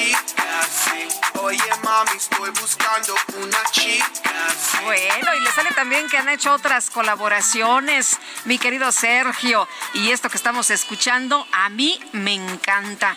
Bueno, vámonos a los mensajes. Prohibir el uso médico del fentanilo, que tiene importantes indicaciones en medicina, no resuelve el problema y sí afectaría a pacientes. Se tendrían que sacar muchos fármacos como la morfina. Si prohibimos las cosas por el mal uso que les damos o que les podemos dar, al rato pues vamos a prohibir las computadoras o los cuchillos, entre miles de cosas más. Es lo que nos comenta esta mañana don Agustín Ramírez desde Jalisco y estoy completamente de acuerdo con él. Yo también estoy de acuerdo. Dice otra persona, hola, buenos días. Una preguntita, por favor.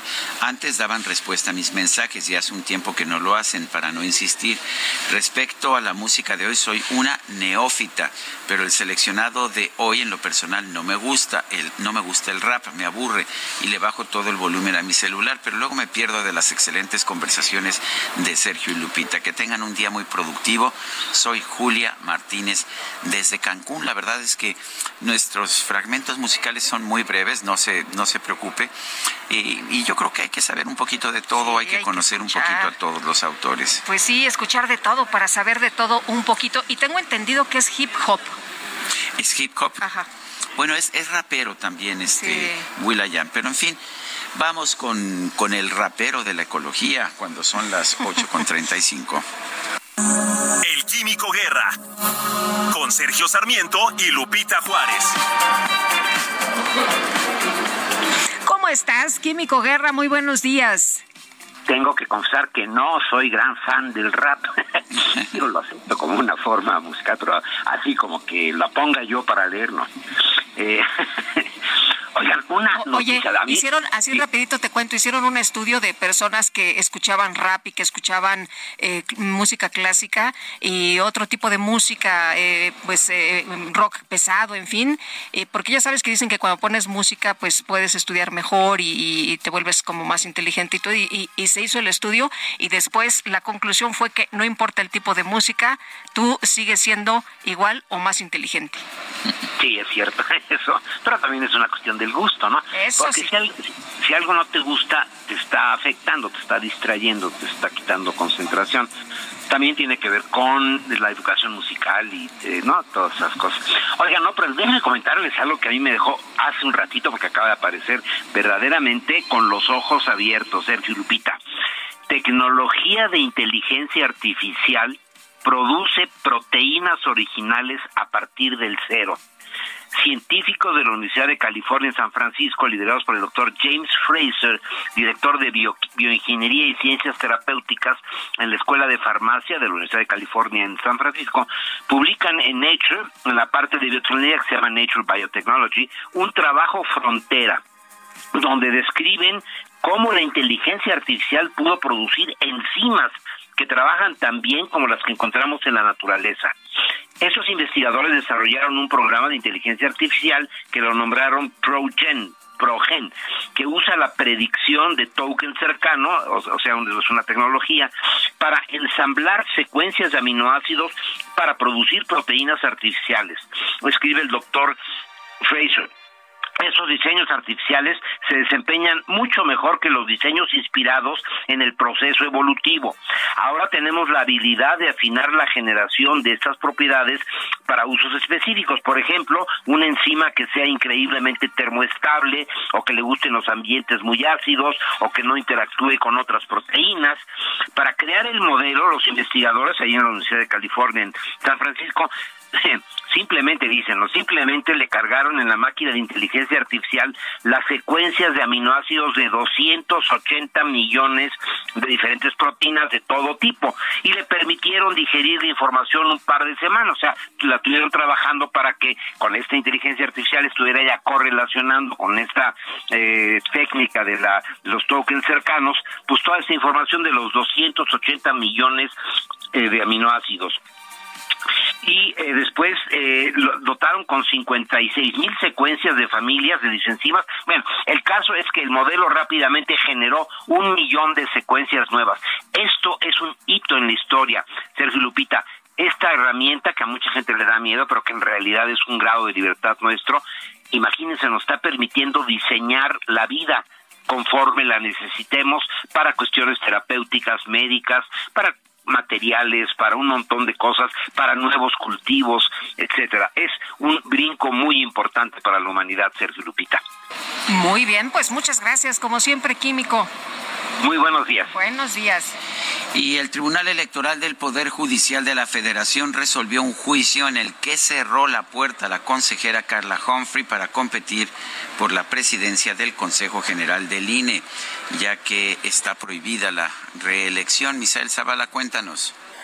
Muy buenos días, Sergio. Buenos días, Lupita. Efectivamente, Sergio, pues los magistrados discutieron durante dos horas en esta sesión de la Sala Superior del Tribunal Electoral Federal esta propuesta, este juicio de Carla Humphrey, consejera eh, nacional del Instituto Nacional Electoral, que eh, pues prácticamente dicen que está impedida para participar como aspirante en el proceso de selección de la presidencia del Consejo General del Instituto Nacional Electoral. Esto debido a que la Constitución prohíbe la reelección en el cargo de consejero nacional del INE, con cuatro votos a favor y uno voto, voto en contra de la magistrada Mónica Soto Fregoso. Los magistrados de la Sala Superior confirmaron el acuerdo del Comité Técnico de Evaluación para la designación de consejeras y consejeros del Instituto Nacional Electoral, donde pues se incluía a estas personas aspirantes que presentaban algún impedimento. En este caso también se incluía Carla Humphrey, debido a que pues es consejera actualmente del Instituto Nacional Electoral y al competir en este proceso eh, para la presidencia del instituto, pues estaría incurriendo prácticamente en una reelección. Fue lo que resolvieron los eh, magistrados del Tribunal Electoral y es que se precisa que el cargo de consejera y consejero presidente del INE tiene el impedimento de la reelección, ya que ambos integran el máximo órgano de decisión del organismo electoral y ejercen las funciones sustanciales de la función electoral. Esto lo tomaron prácticamente eh, como un argumento los magistrados, por lo que se le cierra la puerta a Carla Humphrey para participar en, la, en el proceso de selección de aspirante a la presidencia del Instituto Nacional Electoral. Sergio Lupita, hasta aquí la información. Gracias, Misael Zavala. Gracias, buen día. Y el subsecretario de Derechos Humanos, Población y Migración, Alejandro Encinas, indicó que hay indicios de que los militares actuaron de manera irregular en torno al asesinato de cinco jóvenes en Nuevo Laredo, Tamaulipas. Jorge Almaquio, cuéntanos qué tal, buenos días. Gracias, Sergio Lupita, amigos. Así es, en torno al asesinato de cinco jóvenes de Nuevo Laredo, Tamaulipas, Alejandro Encinas, subsecretario de Derechos Humanos, Población y Migración, indicó que hay indicios de que los militares actuaron de manera irregular. De hecho, comentó que no fue un enfrentamiento, sino una ejecución. Al acudir a la Cámara de Diputados, Encinas Rodríguez expuso que van a esperar a la investigación que lleva a cabo la Comisión Nacional para los Derechos Humanos, pero se pronunció porque se aplique la ley sin distingos en el caso de los cinco jóvenes que fueron asesinados a manos de militares la madrugada del 26 de febrero en Nuevo Laredo, Tamaulipas. Yo creo que tenemos que esperar la investigación que se le solicitó a la Comisión Nacional de Derechos Humanos, toda vez de que no se trató de un enfrentamiento con los eh, jóvenes, eh, independientemente de quiénes eran, fueron ejecutados y esperemos que venga este, la conclusión de la investigación de la Comisión Nacional de Derechos Humanos para dar cuenta de qué es lo que pasó, que evidentemente hay elementos para acreditar que los jóvenes no iban armados y que no había enfrentamiento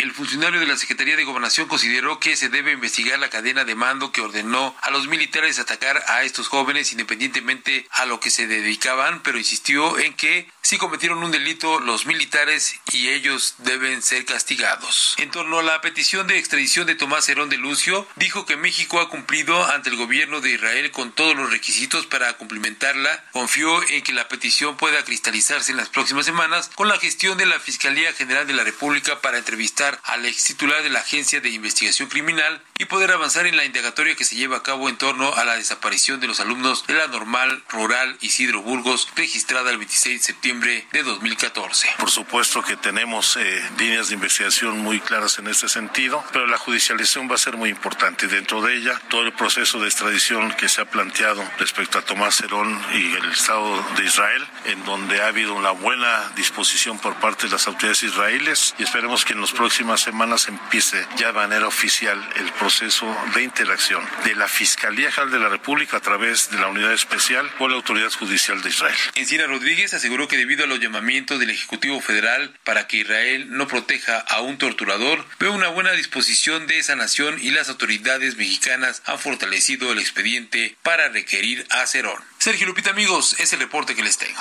Gracias, Jorge. Hasta luego. Buenos días. Son las ocho con cuarenta y cuatro aquí en la cabina alterna que el Heraldo ha establecido en, el, uh, en, en, la ciudad de Mérida, en el seno de la, de la convención bancaria. Se encuentra con nosotros, le doy la más cordial bienvenida a Mauricio Vila, gobernador del estado de Yucatán. Mauricio, en primer lugar, gracias por estar con nosotros. No, hombre, al contrario, Sergio, un gusto poder estar contigo y con todo tu auditorio. Llevaba muchos años esta convención bancaria llevándose a cabo en Acapulco, en Acapulco, sí, ponte los audífonos para que pueda, perdón, es que se quitó los audífonos, pero necesito que pueda escuchar también a Guadalupe Juárez, ah. que está allá en la Ciudad de México. Eh, Mauricio, esta convención se había llevado a cabo durante mucho tiempo en Acapulco Guerrero. Eh, pues, ¿qué les dijiste a los banqueros para traerla aquí? Porque no es, no es tan fácil, había ya casi la idea de que era, de que tenía marca registrada allá en Guerrero. Pues les dimos cochinita pibil. No, mira, la verdad es que estamos muy contentos de tener esta gran oportunidad, porque una de las principales estrategias que hemos tenido en, el gobierno de Yucatán es poder promover el gran estado que tenemos a nivel nacional y a nivel internacional. Y pues evidentemente el tener grandes eventos tan importantes como este es una gran oportunidad de poder mostrar de primera mano los avances, la infraestructura y el desarrollo que se está realizando en Yucatán. Y yo lo que eh, empezamos este proceso hace ya como tres años, todavía cuando Luis Niño de Rivera era eh, presidente, eh, se nos cortó porque pues, vino la pandemia. Y cuando llega Daniel Becker, pues volvemos a ir a Daniel y digo, Daniel, hay que llevar la convención a Yucatán. Me dice, no, hombre, ¿cómo lo vamos a sacar de Acapulco? Tiene 20 años, este, pues mucha gente va en automóvil. Yo decía, mira, Daniel, si la hacemos en Yucatán, va a salir muy bien y va a querer más gente venir a, Yucatán. Y todavía me confirmó el otro día, pues que traen eh, prácticamente un 40% más de gente que está viniendo a la convención que el año pasado. ¿Por qué? Porque Yucatán es un estado pues, que te permite salir, caminar con seguridad. Pues nuestra gastronomía, pues no hay que hablar mucho de ella. Las zonas arqueológicas arqueológicas, las reservas naturales, los cenotes, las haciendas. Es un destino que la gente quiere venir con su familia, que se quiere quedar varios días, que quiere conocer. Y pues eso hace que los eventos que se hacen en Yucatán sean un éxito. Y hemos tenido pues eventos que nunca habían llegado a Yucatán, como el Tianguis Turístico, ¿no? Que organizamos aquí, en, aquí en Yucatán, eh, la Cumbre Mundial de los Ganadores del Premio Nobel de la Paz, el Smart City Expolatam, que ya tiene sede permanente. Entonces, pues esto pues, nos está dando condiciones de que la gente venga, vea la infraestructura y vea que en Yucatán tenemos todo para albergar cualquier evento, no solamente nacional, sino también a nivel internacional. Eh, Mauricio, nos hablas de este lugar muy atractivo para las convenciones y muy atractivo para muchas cosas, pero ¿qué tan atractivo es para la inversión? Pues mira, la verdad es que eh, nosotros somos un gobierno que entendemos que los empleos no los genera el gobierno. El gobierno lo, los empleos los generan los empresarios que arriesgan su capital y que invierten. Y en ese sentido, pues nos ha ido muy bien. Mira, eh, el año pasado, el 2022, es el año que mayor inversión extranjera hemos recibido en nuestra historia. Hoy tenemos más de 260 proyectos de inversión, empresas como Amazon, empresas como Airbus, empresas eh, como Accenture, como Walmart, como Pre, como ABB, están llegando a a Yucatán y están siendo atraídos por seguridad, por certeza jurídica, pero por un capital humano que está capacitado y que está en las condiciones para eh, competir con cualquiera del mundo. Entonces, creo que esto que se está viendo en Yucatán es un gran momento porque también estamos eh, teniendo cifras históricas. Por ejemplo, darte tres datos rápidos. El 2021 es el año que mayor crecimiento hemos tenido en nuestra historia. El 2021 es el año que más empleos hemos generado en nuestra historia. Te decía, 2022 mayor inversión extranjera directa en nuestra historia. Si hablamos de seguridad, pues Yucatán es el estado más seguro del país, pero además en el 2022 tuvimos la menor tasa de incidencia delictiva en nuestra historia. 2022, el año que más turistas hemos recibido en nuestra historia. Entonces, hoy se están generando una serie de condiciones en Yucatán pues, que nos permite este, pues, mostrar a México y al mundo lo que está pasando y seguir siendo un lugar atractivo para las inversiones. Ahora, Mauricio, estamos conversando con Mauricio Vila, gobernador de Yucatán. Eh, la, la menor incidencia delictiva en la historia, pero además Yucatán lleva mucho tiempo siendo el estado más seguro de la República. ¿Cómo se logra eso? Mira, nosotros hemos tenido una estrategia que va en dos vertientes, ¿no? La primera, invertir mucho en tecnología. Creamos un programa que se llama Yucatán Seguro, donde pasamos de 2.000 a 7.000 cámaras de seguridad, de 100 lectores de placas a 19, helicóptero, lanchas rápidas, todo lo que tiene que ver con tecnología y equipamiento. Para mí lo más importante, como en cualquier organización, es el capital humano, son nuestros policías. Mira, hoy te puedo decir, Sergio, que somos la única policía de todo el país que le ofrece a sus elementos lo siguiente. Un salario por encima del promedio a nivel nacional, que este año aumentó 10%, acceso a servicios de salud para ellos y sus familias y en caso de accidente o riesgo de trabajo en hospitales privados. Somos la única policía de todo el país que sus eh, policías cotizan en el Infonavit. ¿Fuimos? Bueno, nos salimos del aire, se cortó la comunicación a nuestra cabina allá en Mérida, Yucatán. Y bueno, nosotros estamos aquí en la cabina bandera aquí en la Ciudad de México. Y vamos eh, rápidamente, vamos a tratar de restablecer el contacto. Estaba platicando eh, Sergio desde Mérida con Mauricio Vila, gobernador de Yucatán. Vamos eh, rápidamente con otras cosas y regresamos, regresamos a Mérida. Son en este momento las ocho con cincuenta minutos. Toma el volante del nuevo Fiat Pulse y acelera tus latidos haciendo eso que te apasiona. Acelera tu pulso con el SUV líder en ahorro de combustible. Estrenalo desde 359 mil pesos o tasa desde 9.75%. Fiat, sé único. Visita tu distribuidor Fiat Chrysler K 30.3%. Vigencia al 31 de marzo de 2023. Consulta fiat.com.mx.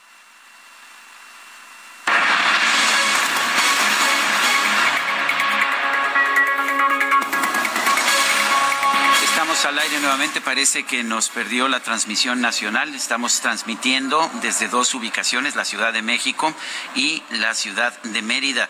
No sé, estamos... Estábamos, eh, estábamos hablando con Mauricio Vila, gobernador de Yucatán, y Sergio le preguntaba sobre el tema de seguridad. Efectivamente, estábamos hablando sobre ese tema. Nos contabas de los policías, de la importancia de apoyar al recurso humano, a los policías en particular. Nos decías, por ejemplo, que los policías aquí en Yucatán, si sus hijos obtienen un ingreso a una universidad reciben apoyo del Estado. Sí, mira, nosotros a todos los hijos de policía que nos dicen que los asestaron en cualquier universidad, les damos 100% de inscripción, 100% de colegiatura y 2.600 pesos bimestrales. Entonces, por ejemplo, hoy tenemos hijos de policías, lo otro día platicaba con un policía en un Oxxo, ¿no? Y me decía, oye, bueno, estoy feliz porque mi hija está estudiando en la náhuac para ser médico cirujano y mi otro hijo está estudiando ingeniería industrial en la Marista, la Marista es la universidad donde yo estudié.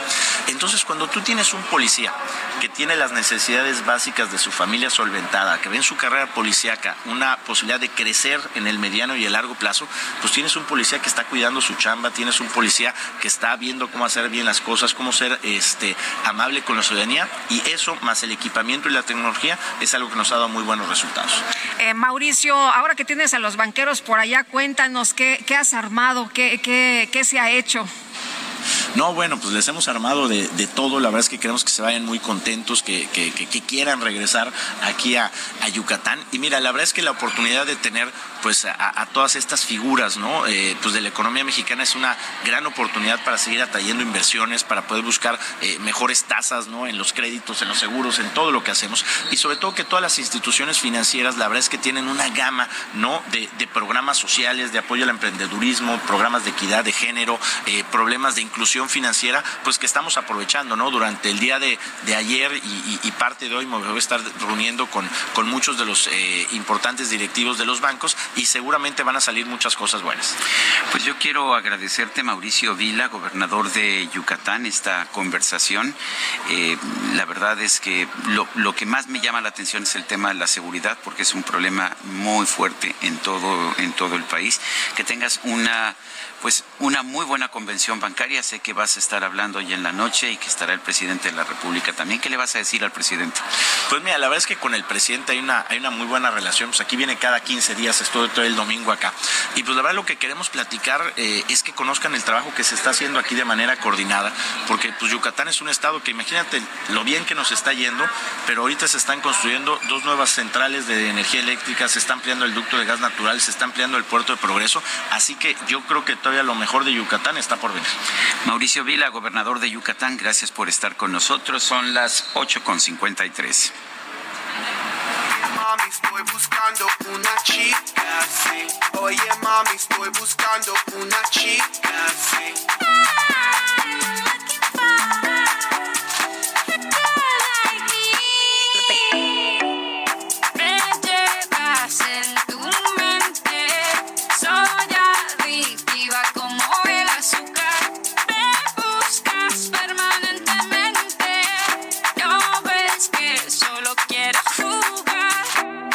Latinas,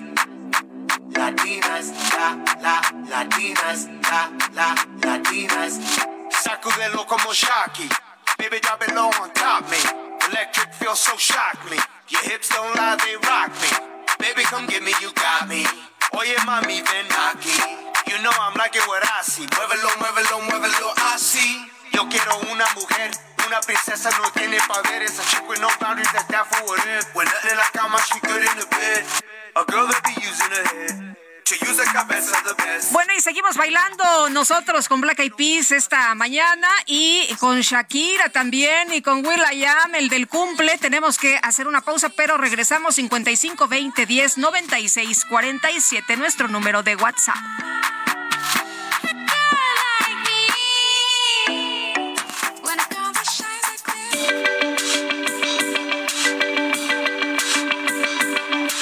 Sergio Sarmiento y Lupita Juárez quieren conocer tu opinión, tus comentarios o simplemente envía un saludo para ser más cálida esta mañana.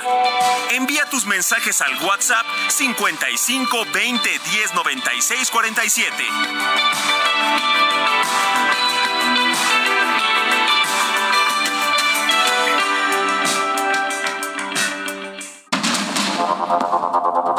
Continuamos con Sergio Sarmiento y Lupita Juárez por el Heraldo Radio.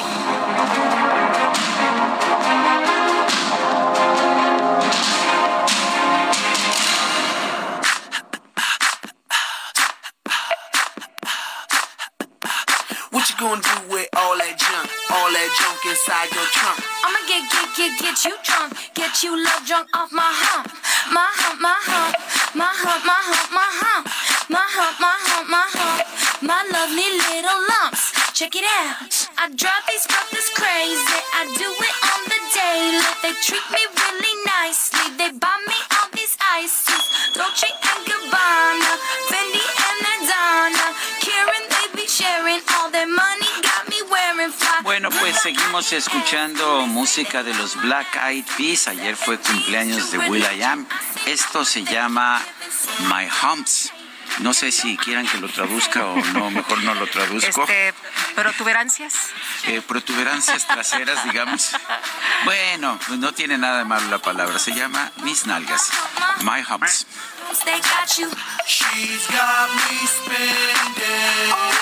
Bueno, uno que, uno que es traductor profesional, ¿verdad? Pues sí. Bueno, a ver, Guadalupe, ¿qué más tenemos? Pues tenemos información importante y vamos a platicar con Leopoldo Maldonado, director regional de la organización Artículo 19, y es que el Pleno de la Cámara de Diputados aprobó un dictamen que expide la nueva Ley General de Operaciones de los Registros Civiles pero otorga a la Secretaría de Gobernación el control y protección de la base de datos nacional del registro civil, incluidos datos biométricos. Leopoldo, qué gusto saludarte esta mañana. ¿Cómo te va? Muy buenos días. Muy buen día, Lupita. Muy buen día, Sergio. Muchas gracias por el espacio. Oye, pues hay mucha gente preocupada por esta situación. Ustedes en artículo 19, ¿cómo ven? Pues mira, yo creo que están justificadas las preocupaciones. Consideramos que eh, no está suficientemente justificado esta disposición legislativa, eh, justificado en la evidencia, justificado en la utilidad de la recopilación masiva de datos biométricos.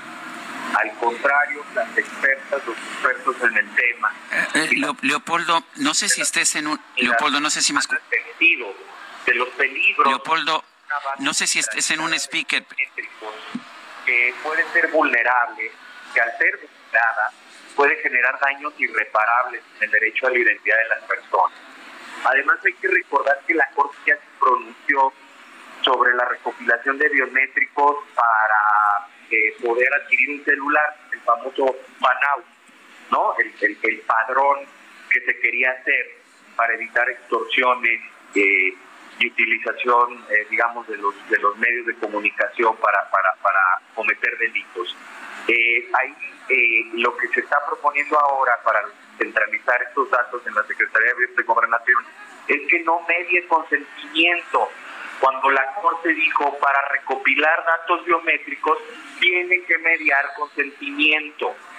Es decir, se va a privar a las personas de su derecho a la personalidad, actas de nacimiento, matrimonio, divorcio, defunción, si se niega a otorgar esos datos biométricos, lo cual es grave. Hay peligros de robo de datos, hay no hay consentimiento y además está probado también científicamente que los sistemas de recopilación son profundamente discriminatorios.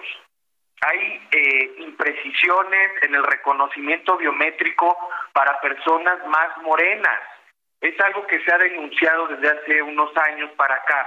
Entonces, eh, otra vez estamos en una discusión que ya se había tenido en 2021 con la cédula única de identidad, eh, que pretendía recopilar los datos biométricos y que generó muchas preocupaciones que hoy otra vez tenemos. En un speaker, en una bocina, si pudieras, este, en caso de que lo estés, si, si pudieras tomar la llamada directamente para que te escuchemos mejor, te oímos muy hueco. Es- eh, eh, ¿Está bien? Leopoldo. Leopoldo, ¿nos escuchas? Sí. Sí, es que eh, se oye como si estuvieras en un speaker. No sé si te eh, pudieras quitar el speaker. Ok. ¿Me Gracias. bien ahí? Te escuchamos. uh, Igual, sí. Igual. Bueno, está bien. Eh, eh, hay, hay, en, ¿qué, ¿Qué pasa en otros países del mundo? ¿Qué pasa en Europa, donde hay cédulas de identidad? También se recopilan biométricos, ¿no es así? Sí, el problema de la recopilación de biométricos es que está en una base centralizada y que eh, hace lo convierte en un punto para los atacantes, es decir, facilita a los atacantes que pretenden robar biométricos eh, que estos saben que está en un solo punto, solo tienen que atacar ese punto.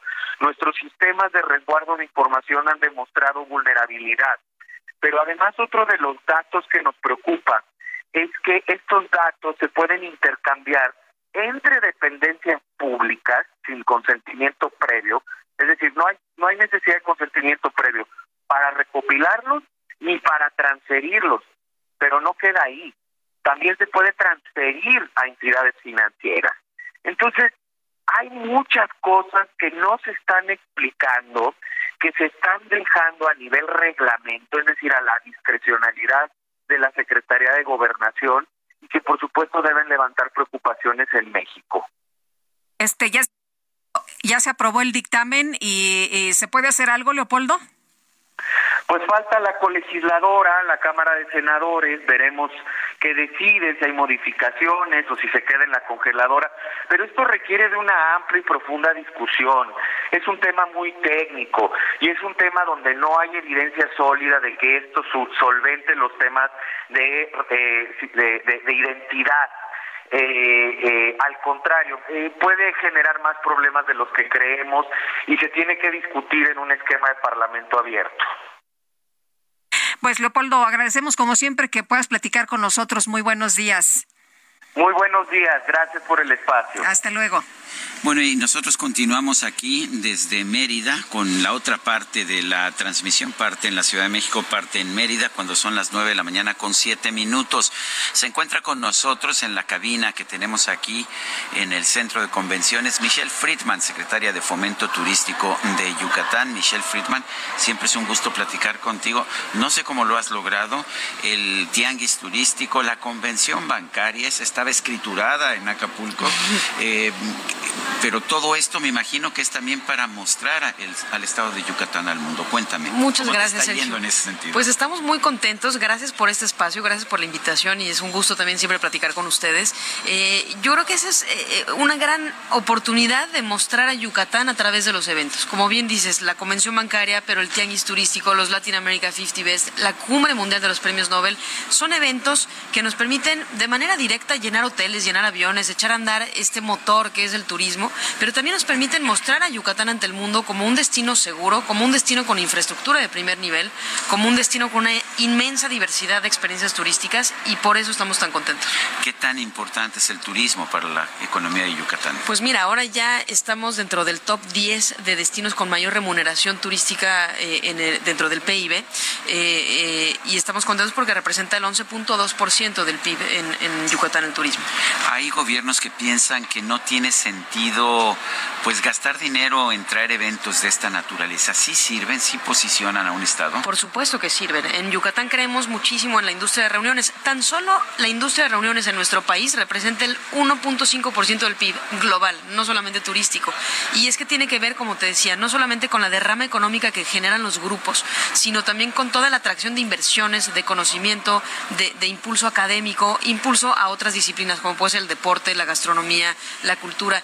La industria de reuniones realmente es importante. México es muy potente en, en esa materia y Yucatán se ha convertido en los últimos cuatro años en uno de los principales jugadores para el turismo de reuniones. Bueno, está este centro, no me acuerdo cómo se llama este, pero hay un centro de convenciones también que está hacia el norte Claro, de la ciudad. tenemos dos recintos. Ahora estamos en el Centro Internacional de Congresos, en lo que llamamos el Distrito de Convenciones.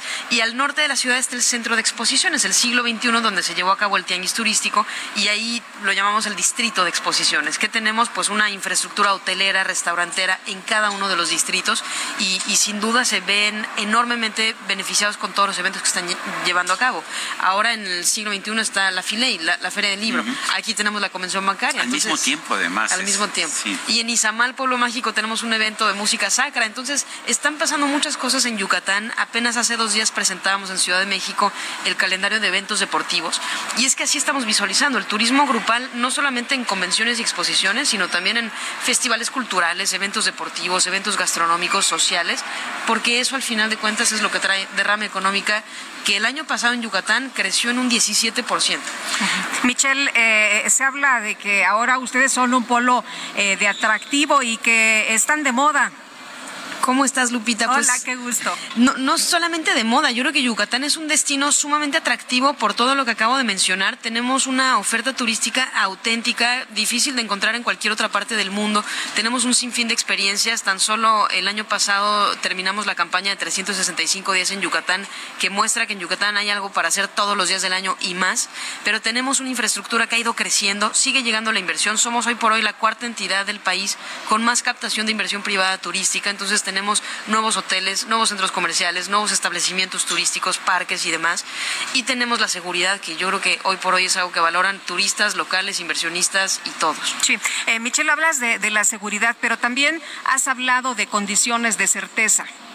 Definitivamente, y creo que para que sigan llegando las inversiones es fundamental brindar certeza a la iniciativa privada. En Yucatán no solamente les damos esas condiciones, sino que trabajamos hombro con hombro.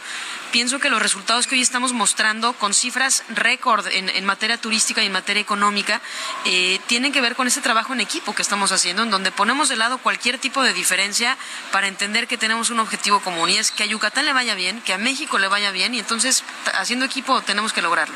En el interior, en las regiones, estamos viendo ya una mayor actividad turística porque mucha gente viene aquí a Mérida, pero también le gusta viajar por el estado. Definitivamente, Sergio, en eso hemos trabajado y ha sido una encomienda del gobernador Mauricio Vila llevar los beneficios de esta industria, que es la turística, a más rincones. Tenemos seis regiones turísticas, 106 municipios y hemos trabajado en esta administración en llevar inversión, capacitación, producto turístico, infraestructura a cada sitio. Te puedo mencionar casos remotos como el de Tecash, que está al sur del estado, en la zona más marginada, que creció el primer año de turismo un 300%. Ya tienen nuevas inversiones, ya tienen nuevos productos, hemos capacitado y certificado cocineras tradicionales, lanzamos el programa de las aldeas mayas para llevar turismo rural a las comunidades que más lo necesitan y, y la costa también ha crecido de una forma increíble. Entonces, estamos dispersando, diversificando y descentralizando el turismo, que es la mejor forma de hacer turismo sostenible. Michelle Friedman, secretaria de Fomento Turístico de Yucatán, siempre es un placer conversar contigo y gracias por tenernos en tu bello estado. Gracias por estar aquí, estamos felices de recibirlos. Son las 9 de la mañana con 12 minutos.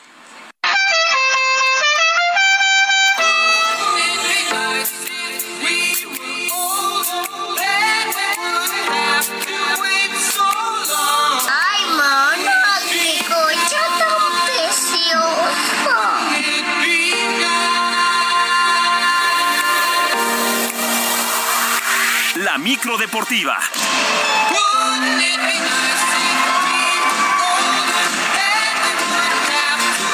Ay, qué buena música trae la micro deportiva. Muy playera. ¿Qué tal, eh? Y aquí todo el mundo ya se acordó de aquella película con Drew Barrymore. Las, ¿Cómo se llamaban las 50 primeras citas? Sí, ¿verdad? Sí, las 50 primeras Ah, citas. como si fuera la primera vez. Ah, muy bien. Y ya está aquí con nosotros la micro deportiva y Julio Romero. ¿Cómo estás, Julio? Muy bien, muy bien, mi querida Lupita, Sergio, amigos del auditorio, qué placer saludarles. Efectivamente, pues es que como ya se acerca el viernes, playa es lo que necesitamos. Traemos color fantasma. No, bueno, yo no, ¿verdad? Pero ya nos hace falta un poco, un poco de sol, un poco de sol playero. Bueno, los que se van a la playa, se van a Miami, son los de la selección mexicana de béisbol que se clasificaron a los cuartos de final del Clásico Mundial después de vencer 10 carreras por 3 a su similar de Canadá el día de ayer en el Chase Field allá en Phoenix, Arizona. El mazatleco José Urquidi se agenció el triunfo con una labor de cuatro entradas donde recibió seis hits, le hicieron dos carreras, regaló una base por bolas y ponchó a cinco enemigos. Al bat de nueva cuenta Randy Arozarena, qué carismático es Randy Arozarena, respondió, se fue de 2-2 con cinco carreras producidas y dos carreras anotadas, un juego redondo el día de ayer para la selección mexicana. Benjamín Gil, manager de la novena tricolor, toma con mucha calma esta calificación. Muy, muy contento ¿no? de, lo que se ha logrado hasta el momento, pero para nada satisfecho. Ah, dimos el primer paso, Ah, todavía nos quedan otros cuatro pasos, tres pasos que dar. Ah, estamos enfocados, sabemos quiénes son los posibles rivales, es quien gane el partido de, Dominicana o Puerto Rico. Quien sea es, un excelente rival, un tremendo equipo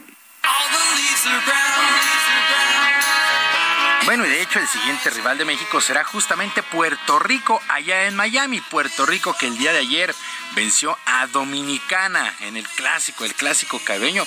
Bueno, los puertorriqueños que traen un verdadero equipazo, traen un trabuco, los, eh, los boricuas vencieron a Dominicana. Dominicana queda eliminado de este clásico mundial. Y bueno, México cobra venganza de la derrota que sufrió en el clásico del 2013 ante Canadá, en un duelo que por cierto terminó en pleito, terminó en bronca. Así es que México, México a los cuartos de final. El duelo será este viernes. México contra Puerto Rico en Miami, cuartos de final de el Clásico Mundial de Béisbol.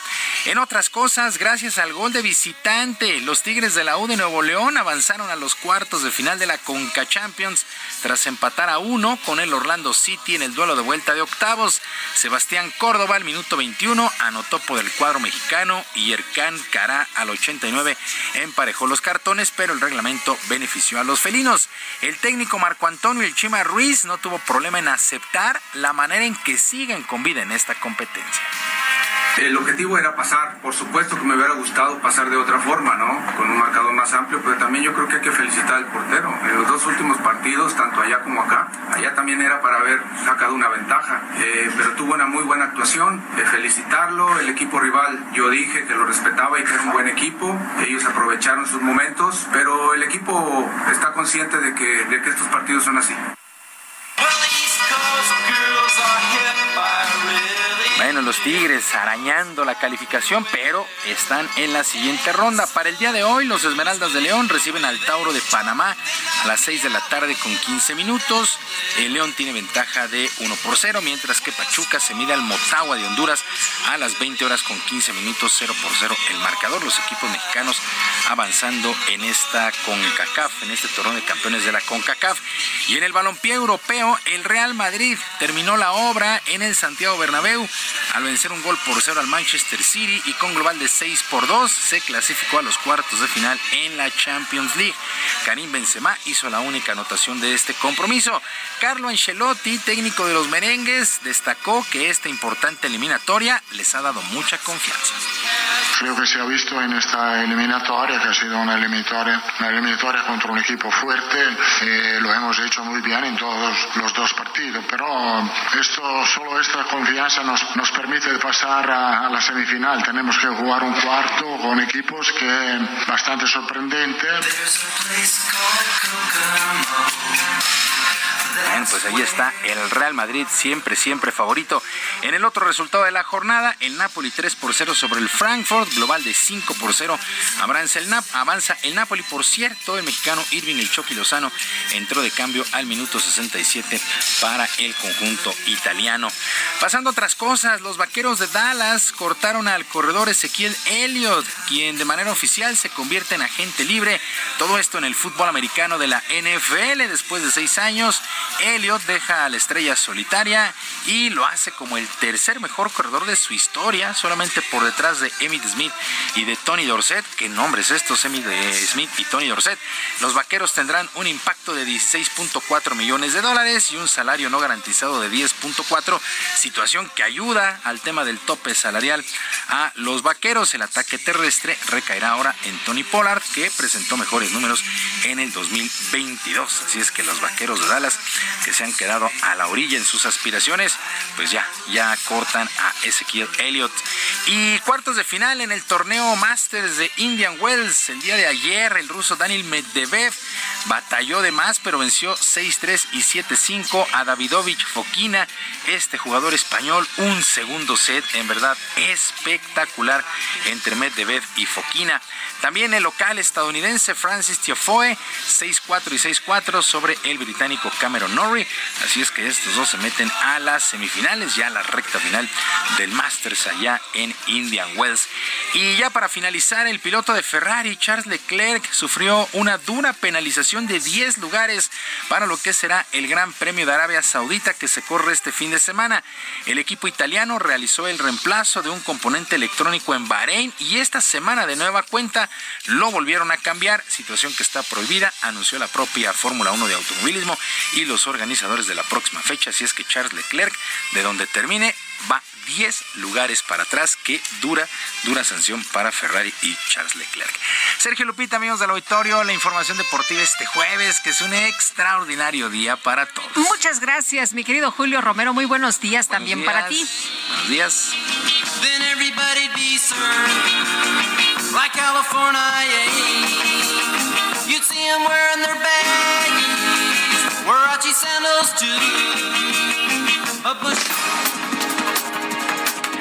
Y vamos a un resumen de la información más importante de esta mañana.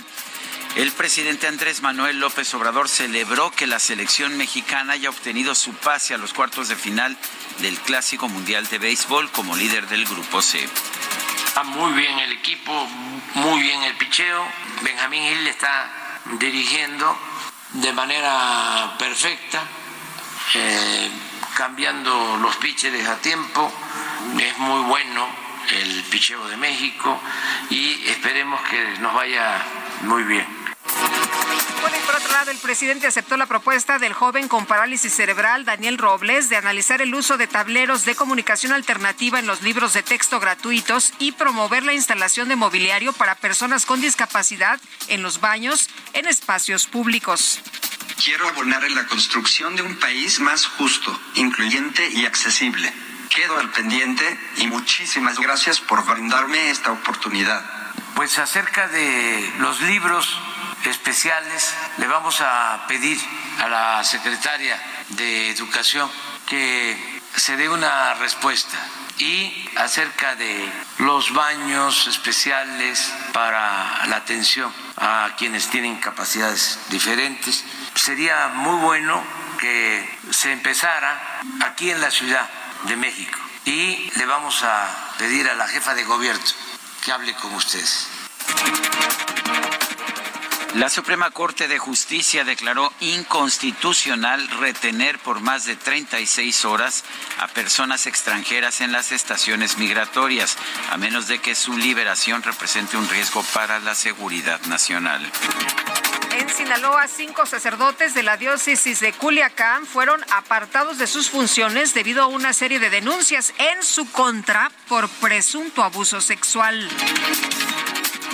Y después de que el ejército de los Estados Unidos acusó a Rusia de derribar uno de sus drones en el Mar Negro, el portavoz del Kremlin, Dmitry Peskov, reconoció que la relación entre ambos países se encuentra en un estado lamentable.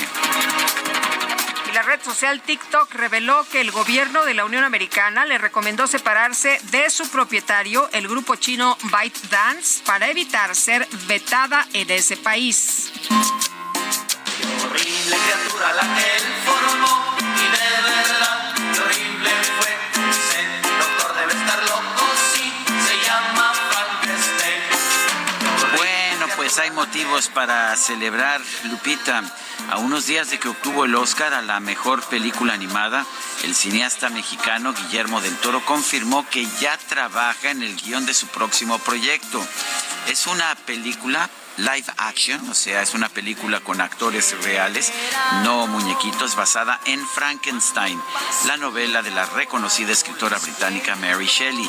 Según el medio Deadline, el elenco de esta cinta podría contar con estrellas como Andrew Garfield y Oscar Isaac. Me parece maravilloso. Había un Vamos a una pausa y regresamos. pueblo se creyó deshabitado. Pero es que en su interior algo macabro, algo macabro estaba sucediendo. De pronto llegó un carruaje que traía el sepulturero. Y yo vi cuando bajaron muertos y corriendo en el pantano. Me asomé por la ventana y ahí vi cuando formaba. Ofrezco disculpa.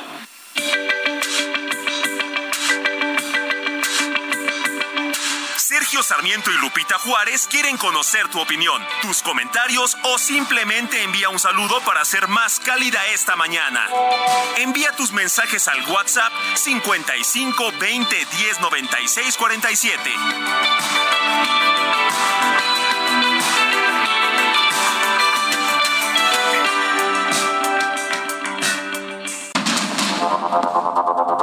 Continuamos con Sergio Sarmiento y Lupita Juárez por el Heraldo Radio.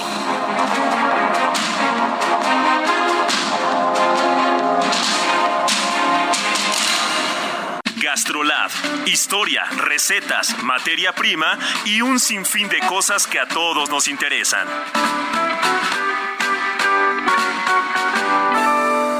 Hola amigos del Heraldo Radio, soy el chef Israel Arechiga de Gastrolab y cuántas veces no hemos visto en la carta de un restaurante para desayunar algo llamado el croque monsieur. Bueno, pues hoy les traigo una receta infalible para comer uno delicioso y hacerlo en casa muy sencillo. ¿Qué es lo que requerimos? Vamos a hacer una bechamel y para esto necesitamos 30 gramos de harina, 30 gramos de mantequilla, medio litro de leche, un poco de sal, pimienta y nuez moscada al gusto. Hay que ser muy cuidadosos particularmente con la nuez moscada, ya que si nos pasamos únicamente nos va a saber a esa especia va a predominar. Una vez que tenemos la salsa hecha con estos ingredientes, necesitamos rebanadas de pan de caja con un poco de mantequilla y bien planchado por ambos lados para que cruja, unos 300 gramos de queso gruyere para tres sándwiches y 250 gramos de jamón de pechuga de pavo. Y ahora sí, si hay duda con el procedimiento, ya saben que en gastrolabweb.com en la parte de especiales, si ponemos croque monsieur, nos va a llevar de la mano y va a ser infalible esta receta que va a quedar como en los mejores restaurantes franceses. Toda la noche rompemos, al otro día volvemos. Tú sabes cómo lo hacemos, baby. Baby, tonight's like fuego. We bout to spend the dinero. We party to the extremo, baby. Toda la noche rompemos, Escuchando música de los Black Eyed Peas. Estamos festejando todavía el cumpleaños de Will.i.am, este cantante rapero de esta organización. Aquí lo acompaña el colombiano J Balvin. Se llama Ritmo. No, pues a mí sí me gusta. A mí también me gusta, debo reconocer. Bueno. No a todo nuestro público le gusta. No, no, no, yo sí. sé, yo sé que no, no les gusta a todos, pero a nosotros sí nos encanta. Oye, nos dice una persona en el auditorio, buenos días, nadie trolea más y mejor que su cápsula para mandar mensajes cuando suena la tan conocida alerta de mensajes de WhatsApp. Quiero pensar que no soy el único que revisa el celular para leer el falso mensaje recibido. Excelente programa. Un poquito de I Got a Feeling de Black Eyed Peas. Dice otra persona, solo para felicitarnos, para felicitarlos por hacernos pasar agradables momentos, buena música, excelentes comentarios, las mañanas son con todo. Al escucharlos, bendiciones a todos en el Heraldo Radio. Soy el profesor Fernández del Estado de México. Muchas gracias. Y muy buenos días amigos, siempre es grato escucharlos, pero hoy ha sido excelente no escuchar notas de ya saben quién. Eh, que Sergio disfrute una buena sopa de lima por allá. Un abrazo desde Irapuato. Oscar Huerta, mándanos eh, este fresas, Oscar. Oye, y este, hombre, qué rico, una sopita de lima, qué delicia. Así es, sin duda. Son las 9 con 34. Vamos con Mónica Reyes, nos tiene información. Adelante, Mónica. ¿Cómo están, Lupita, Sergio? Un gusto saludarlos nuevamente esta mañana y comentarles, amigos del Heraldo Radio, que evitemos una historia de terror con el 1, 2, 3 del fraude domiciliario junto al Banco Nacional de México. Esta es una estafa muy popular en donde, uno, los estafadores te contactan para alertarte de un supuesto cargo y cambiar tu tarjeta. Dos, te visita un supuesto ejecutivo del banco y te entrega una tarjeta falsa. Tres, te piden tu NIP y se llevan tu tarjeta para usarla. Por eso recuerda, al cambiar tu tarjeta, destruye el chip de la anterior y no la entregues a nadie. Juntos con Citibanamex evitemos el fraude domiciliario. Regreso con ustedes, seguimos escuchando noticias. Gracias. Gracias a ti, Mónica Reyes. Adelante, Lupita. Pues ya le adelantábamos a nuestro auditorio, Sergio, pero les ampliamos la información. Cinco sacerdotes de la diócesis de Culiacán fueron apartados de sus funciones luego de una serie de denuncias en las que se acusa presuntos actos de abuso sexual. Pedir perdón es necesario, pero no suficiente, es lo que expresó Esteban Robles, sacerdote, eh, sacerdote que es vocero de la diócesis de Culiacán, citando lo que el Papa Francisco recitó eh, la semana del 8 de marzo, la misma en que urgieron las denuncias o que surgieron las denuncias contra curas allá de Sinaloa. Se trata de denuncias en las que mujeres y hombres señalaron que fueron abusados sexualmente, que sufrieron tocamientos, acoso y otros posibles delitos. En algunos casos se denunció pues que hay varios eh, eh, jóvenes que fueron llevados a moteles y ahí fueron abusados sexualmente mientras les decían que Dios siempre busca el mal menor. Bueno, vamos a otros temas. Ayer Manpower Group presentó su expectativa de empleo para el segundo trimestre de 2023. Mónica Flores Barragán es presidente de Manpower Group Latinoamérica. Mónica Flores, gracias por tomar nuestra llamada. Cuéntanos cómo vamos a andar en materia de empleo en el segundo trimestre del 2023. Hola, ¿qué tal? Buenos días. Bueno, pues tenemos noticias agradables, positivas, aunque conservadoras. En la encuesta que hicimos de expectativa de contratación para el segundo trimestre de este año, el 43% de los encuestados nos dijo que va a aumentar su plantilla laboral, 14% nos dijo que la va a disminuir y el 40% va a permanecer sin cambio. Esto nos da como resultado que la tendencia neta de contratación va a ser del 29%. Si comparamos este número contra el trimestre anterior, es decir, el primer trimestre de 2023, aumentamos un punto, pero en la comparativa anual disminuimos ya que en el segundo trimestre del año pasado fue de 38%. Aunque tengamos esta disminución, es buena noticia que haya una expectativa positiva de contratación, sobre todo en sectores como comunicaciones y transportes, manufactura y bienes y servicios de consumo. Esos son los más positivos. Menos positivos o más conservadores, lo que tiene que ver con energía, finanzas y bienes raíces. Eh, Mónica, comparamos, perdóname, adelante, adelante. No, eh, decías que si comparamos por región geográfica, noroeste, noreste y sureste son los más positivos, sureste por la obvia inversión que está habiendo para reactivar la economía en esa zona del país, y el más conservador es la Ciudad de México en cuanto a generación de empleo formal para el segundo trimestre. Y justo eso es lo que te quería preguntar, la actividad laboral, cómo anda eh, en la zona, pues en el norte del, del país, donde se ha anunciado este tema además de la llegada de Tesla. Sí, mira, tradicionalmente el noreste y el noroeste son las regiones con más actividad, siempre más positiva en expectativa de contratación. Por ejemplo, el noreste aumentó siete puntos comparado contra el trimestre anterior el noroeste aumentó nueve puntos comparado contra el trimestre anterior. Eso pues nos da un respiro porque las inversiones están llegando, se han anunciado no solo Tesla, sino todo el ecosistema alrededor, también se anunciaron la apertura de bodegas, de autoservicios y otras inversiones importantes para el norte del país, no así en el centro, occidente y Ciudad de México que tienen números mucho más conservadores en cuanto a la expectativa de contratación. Mónica, eh, eh, la, tasa de desempleo es muy baja en estos momentos. ¿Significa esto que las empresas están teniendo problemas para encontrar personal para trabajar? Definitivamente, mira, tiene que ver con dos factores. ¿Cómo calculamos la tasa de desempleo? Porque se hace la pregunta a las personas que en ese momento están buscando empleo. Puede ser que estén desempleadas y buscan empleo y entonces ya no suman en el número que se publica. Pero en la encuesta que hicimos justo, que se llama escasez de empleo, les preguntamos a los empleadores si tienen problema para contratar personal, para encontrar los candidatos ideales. Y fíjate, eh, el número para este año 2023 es del 79%. ¿Qué quiere decir? Que casi 7 de cada 10 empleadores dice que no encuentra los candidatos ideales cuando los necesita. El año pasado fue del 65% y es uno de los números más altos de los últimos 17 años. A nivel global, el 77% de los empleadores dice que no encuentran los candidatos ideales.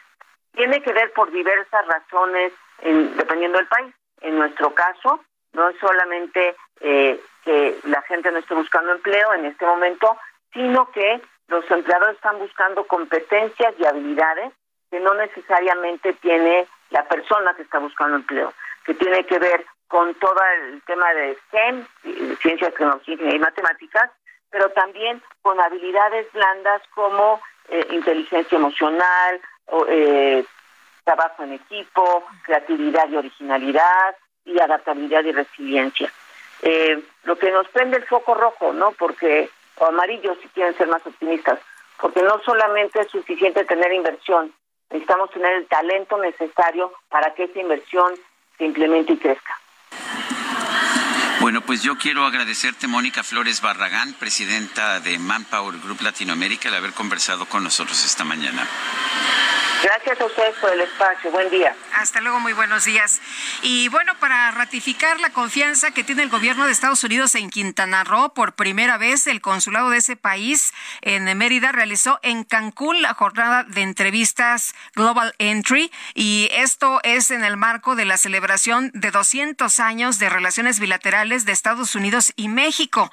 La gobernadora Mara Lezama asistió al inicio de la jornada de entrevistas Global Entry junto con otras autoridades y el Consejo Coordinador Empresarial del Caribe. Global Entry es un programa de la Oficina de Aduanas y Protección Fronteriza de los Estados Unidos que permite a los viajeros, previa obtención de la correspondiente visa y de un breve trámite, ingresar, como usted sabe, a ese país por medio de puestos electrónicos que ahorran tiempos y filas. La mandataria estatal agradeció a la cónsul general de los Estados Unidos en Mérida eh, su confianza y también colaboración permanente para fortalecer la relación bilateral de labor conjunta y también de amigas. Así que, bueno, pues ahí está eh, una, eh, pues un tema positivo también. esta mañana se ha ratificado la confianza de los Estados Unidos en Quintana Roo, muy importante en estos momentos cuando se viene también, pues este tema de las vacaciones de los de los Spring Break Breakers. Importante. Bueno, vamos, vamos con otros temas. Mónica Reyes, adelante. Y claro que ponga mucha, mucha atención. Actualmente el contagio de vías respiratorias por diversos virus está elevadísimo. Todo mundo tiene o tos o gripa o COVID. Pero si usted quiere protegerse de estos contagios, la información que le tengo, bueno, realmente le interesa. Está nuevamente con nosotros Arisbet Chávez, representante de Productos Politécnico. ¿Y de qué nos vas a hablar de tantos productos que tienen? Por favor, Aris. Yo creo que el número uno, que es el factor de transferencia. Mm, Fíjate que este tratamiento está funcionando muchísimo para quien lo consume diariamente, porque fíjate que sí estamos tratando un nivel muy alto de enfermedades respiratorias. La gente está con tos en todos lados. Oyes que hay gripa, que hay influenza. Fíjate que hasta la viruela del mono estaba leyendo que estamos en los primeros lugares de contagio. Es decir, estamos bombardeados por todos lados de virus y bacterias. Y microorganismos y hongos y bueno. Claro, y además en esta época de calor que la comida se echa a perder y tú te enfermas tener eh, cuidado. Problemas intestinales. Por eso es, este tratamiento es la solución. El factor de transferencia es un tratamiento que recomiendan mucho porque es elaborado por científicos egresados del Instituto Politécnico Nacional, pero de una manera rápida nos ayuda a salir tanto de problemas respiratorios, pero sobre todo sigue actuando protegiéndonos de los contagios. Actualmente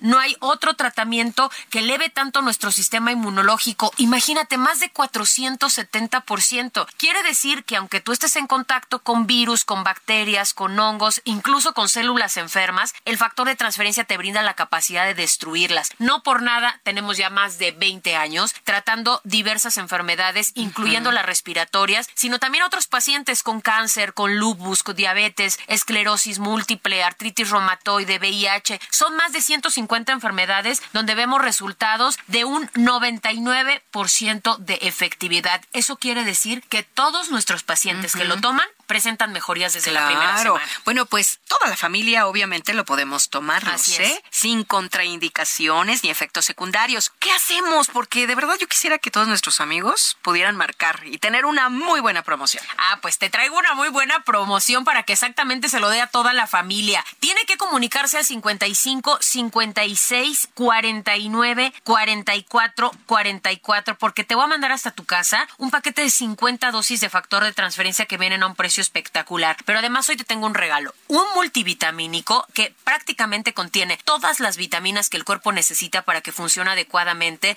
para que podamos tener un cuerpo sano, un cuerpo fuerte con mucha energía y sobre todo ayuda a bajar considerablemente los niveles de estrés y ansiedad porque aporta nutrientes a nuestro sistema nervioso central. Te voy a regalar un reloj inteligente, pantalla touch para que leas mensajes, redes sociales y una máquina de coser que es practiquísima y muy ligera. Si tú te comunicas ya, además te voy a duplicar el paquete, pero tiene que comunicarse ya al 55 56 49 44 44 55 56 49 44 44 y te aplico ese 2 por 1. Perfecto, a marcar en este momento, amigos. Gracias, Aris. Gracias. Y gracias también a Mónica Reyes. Adelante, Lupita. Bueno, pues tenemos que ir a la información, mi querido Sergio, pero antes de ir a los detalles, fíjate que nos está mandando uno de nuestros eh, queridos amigos esta mañana este, una invitación. Eh, Juan Coronel nos está enviando una invitación que se va a llevar a cabo el próximo primero de abril. La Secretaría de Cultura a través del Instituto Nacional de Bellas Artes y el Gobierno de Zacatecas a través del Instituto Zacatecano de Cultura está invitando a la apertura de la exposición Rafael Coronel sin máscara, esto en el marco del Festival Cultural. La cita es el sábado primero de abril a la una de la tarde en el antiguo templo de San Agustín. Así que muchas gracias por esta invitación. El Pleno del Senado avaló una reforma al Código Penal Federal para castigar hasta con 22 años de prisión a quienes incurran, obliguen, coaccionen, induzcan, soliciten, gestionen u, oferten matrimonios forzados de niños. Es esta iniciativa que pues promovió en la Cámara de Diputados la diputada Eufrosina Cruz Mendoza. Vamos con Misael Zavala que nos tiene la información. Buenos días, Sergio. Buenos días, Lupita. Efectivamente, Sergio, pues por fin los senadores destrabaron esta minuta avalada por la Cámara de Diputados en abril del 2022 y aprobaron que se agregue un nuevo tipo penal al Código Federal, eh, Código Penal Federal denominado cohabitación forzada de personas menores de 18 años de edad o de personas que no tienen capacidad para comprender el significado del hecho o de personas que no tienen capacidad para resistirlo. Esta reforma fue avalada ya por el Senado y enviada al Ejecutivo Federal para su promulgación y deja establecido que este tipo penal lo cometen quien obligue, coacción, induzca o solicite, gestione u oferte a una o varias personas eh, unirse informalmente con o sin su consentimiento con alguien de su misma condición o con personas mayores de 18 años de edad con el fin de convivir en forma constante equiparable a la del matrimonio, es decir, el matrimonio forzado infantil. Quien cometa este delito se le impondrá una pena de, de 8 a 15 años de prisión. Esta pena aumentará de 12 a 22 años de prisión si la víctima perteneciera a algún pueblo o comunidad indígena. Es decir, pues prácticamente se vendrá bajo el argumento de comunidades indígenas que incurran en matrimonio forzado infantil, valiéndose de sus usos y costumbres. Esta reforma ya pasa al Ejecutivo Federal para que la promulgue luego de que la Cámara de Diputados la avaló ya en abril del 2022. Ahora el Senado le da paso a esta reforma y ya prácticamente pues quedaría promulgada a partir de que el Ejecutivo Federal la publique en el diario oficial de la Federación. Sergio Lupita, hasta aquí la información. Misael, Misael Zavala, muchas gracias.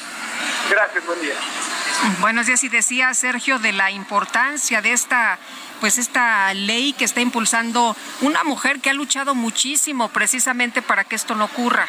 Efectivamente, Eufrosina Cruz Mendoza, quien uh, pues impulsó esta iniciativa, hoy ya es apoyada por el Senado también, ya había sido aprobada por la Cámara de Diputados, me parece que es pues es una gran victoria para una mujer indígena que ha querido evitar estos matrimonios infantiles que a, los que ella estaba condenada, solo que pues ella decidió escapar y escapar a este destino.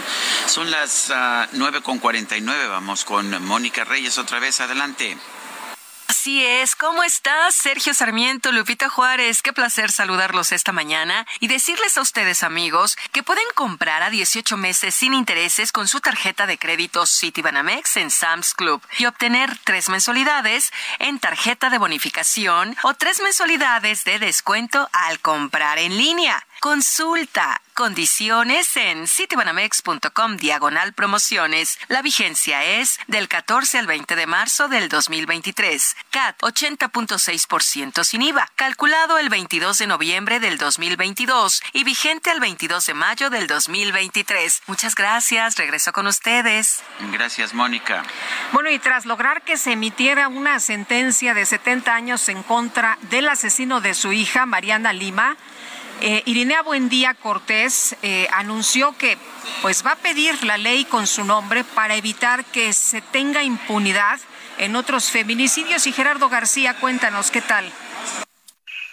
Hola, ¿qué tal? Muy buenos días. Eh, saludarlos desde el Estado de México y así es.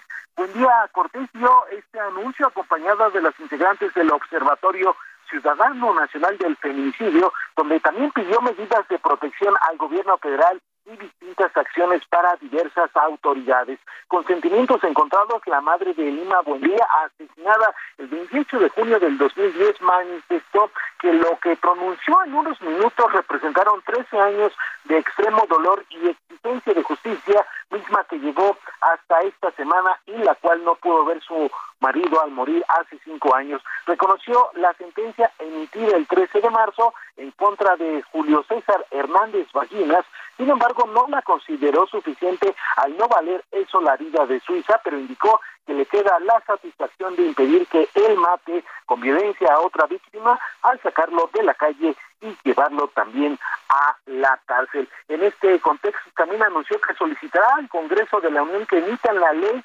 Mariana Lima, buen día, con la finalidad de que toda muerte violenta del de, eh, sexo femenino se investigue con perspectiva de género y diligencias, además sea sancionado a servidores y se emita la reparación integral del daño si es que eh, existe un indebido proceso. El reporte desde el Estado de México. Muy bien, gracias Gerardo. Muy buenos días. Buenos días. Vamos a un resumen de la información. Presidente López Obrador confirmó que el próximo 5 de abril va a tener un encuentro virtual con 11 gobernantes de Latinoamérica para hablar sobre su propuesta de fomentar el intercambio económico comercial para hacer frente a la inflación. Es una reunión virtual, es un plan para intercambio económico comercial, importación, exportaciones de alimentos y de otros bienes para enfrentar juntos el fenómeno migra eh, eh, inflacionario. Por otro lado, el presidente aseguró que la economía nacional está muy fuerte. Señaló que mientras en los Estados Unidos pueden quebrar los bancos, en México no pasa nada o pasan cosas buenas.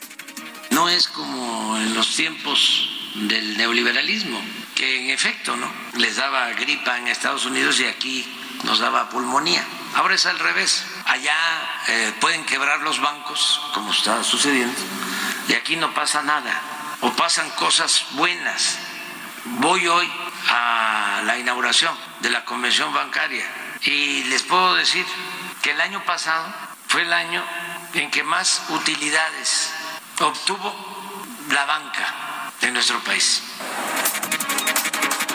La Fiscalía General de Guanajuato confirmó esta mañana el hallazgo de una fosa clandestina en el municipio de Irapuato con por lo menos siete cuerpos, además de objetos personales como ropa y teléfonos celulares. Y se nos acabó el tiempo. Pues vámonos entonces, que la pasen todos muy bien, disfruten este día y aquí nos escuchamos mañana que ya será viernes. Esa es una buena noticia adelantada. Hasta mañana entonces, gracias de todo corazón. Tú sabes cómo lo hacemos, baby.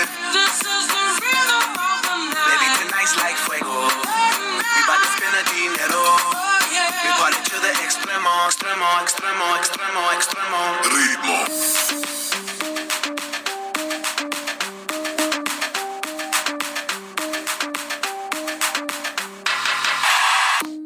No son ni Reebok ni son Nike, no. Sin estilista luzco fly. La Rosalía me dice que luzco guay. No te lo niego porque yo sé lo que es. Heraldo Media Group presentó Sergio Sarmiento y Lupita Juárez.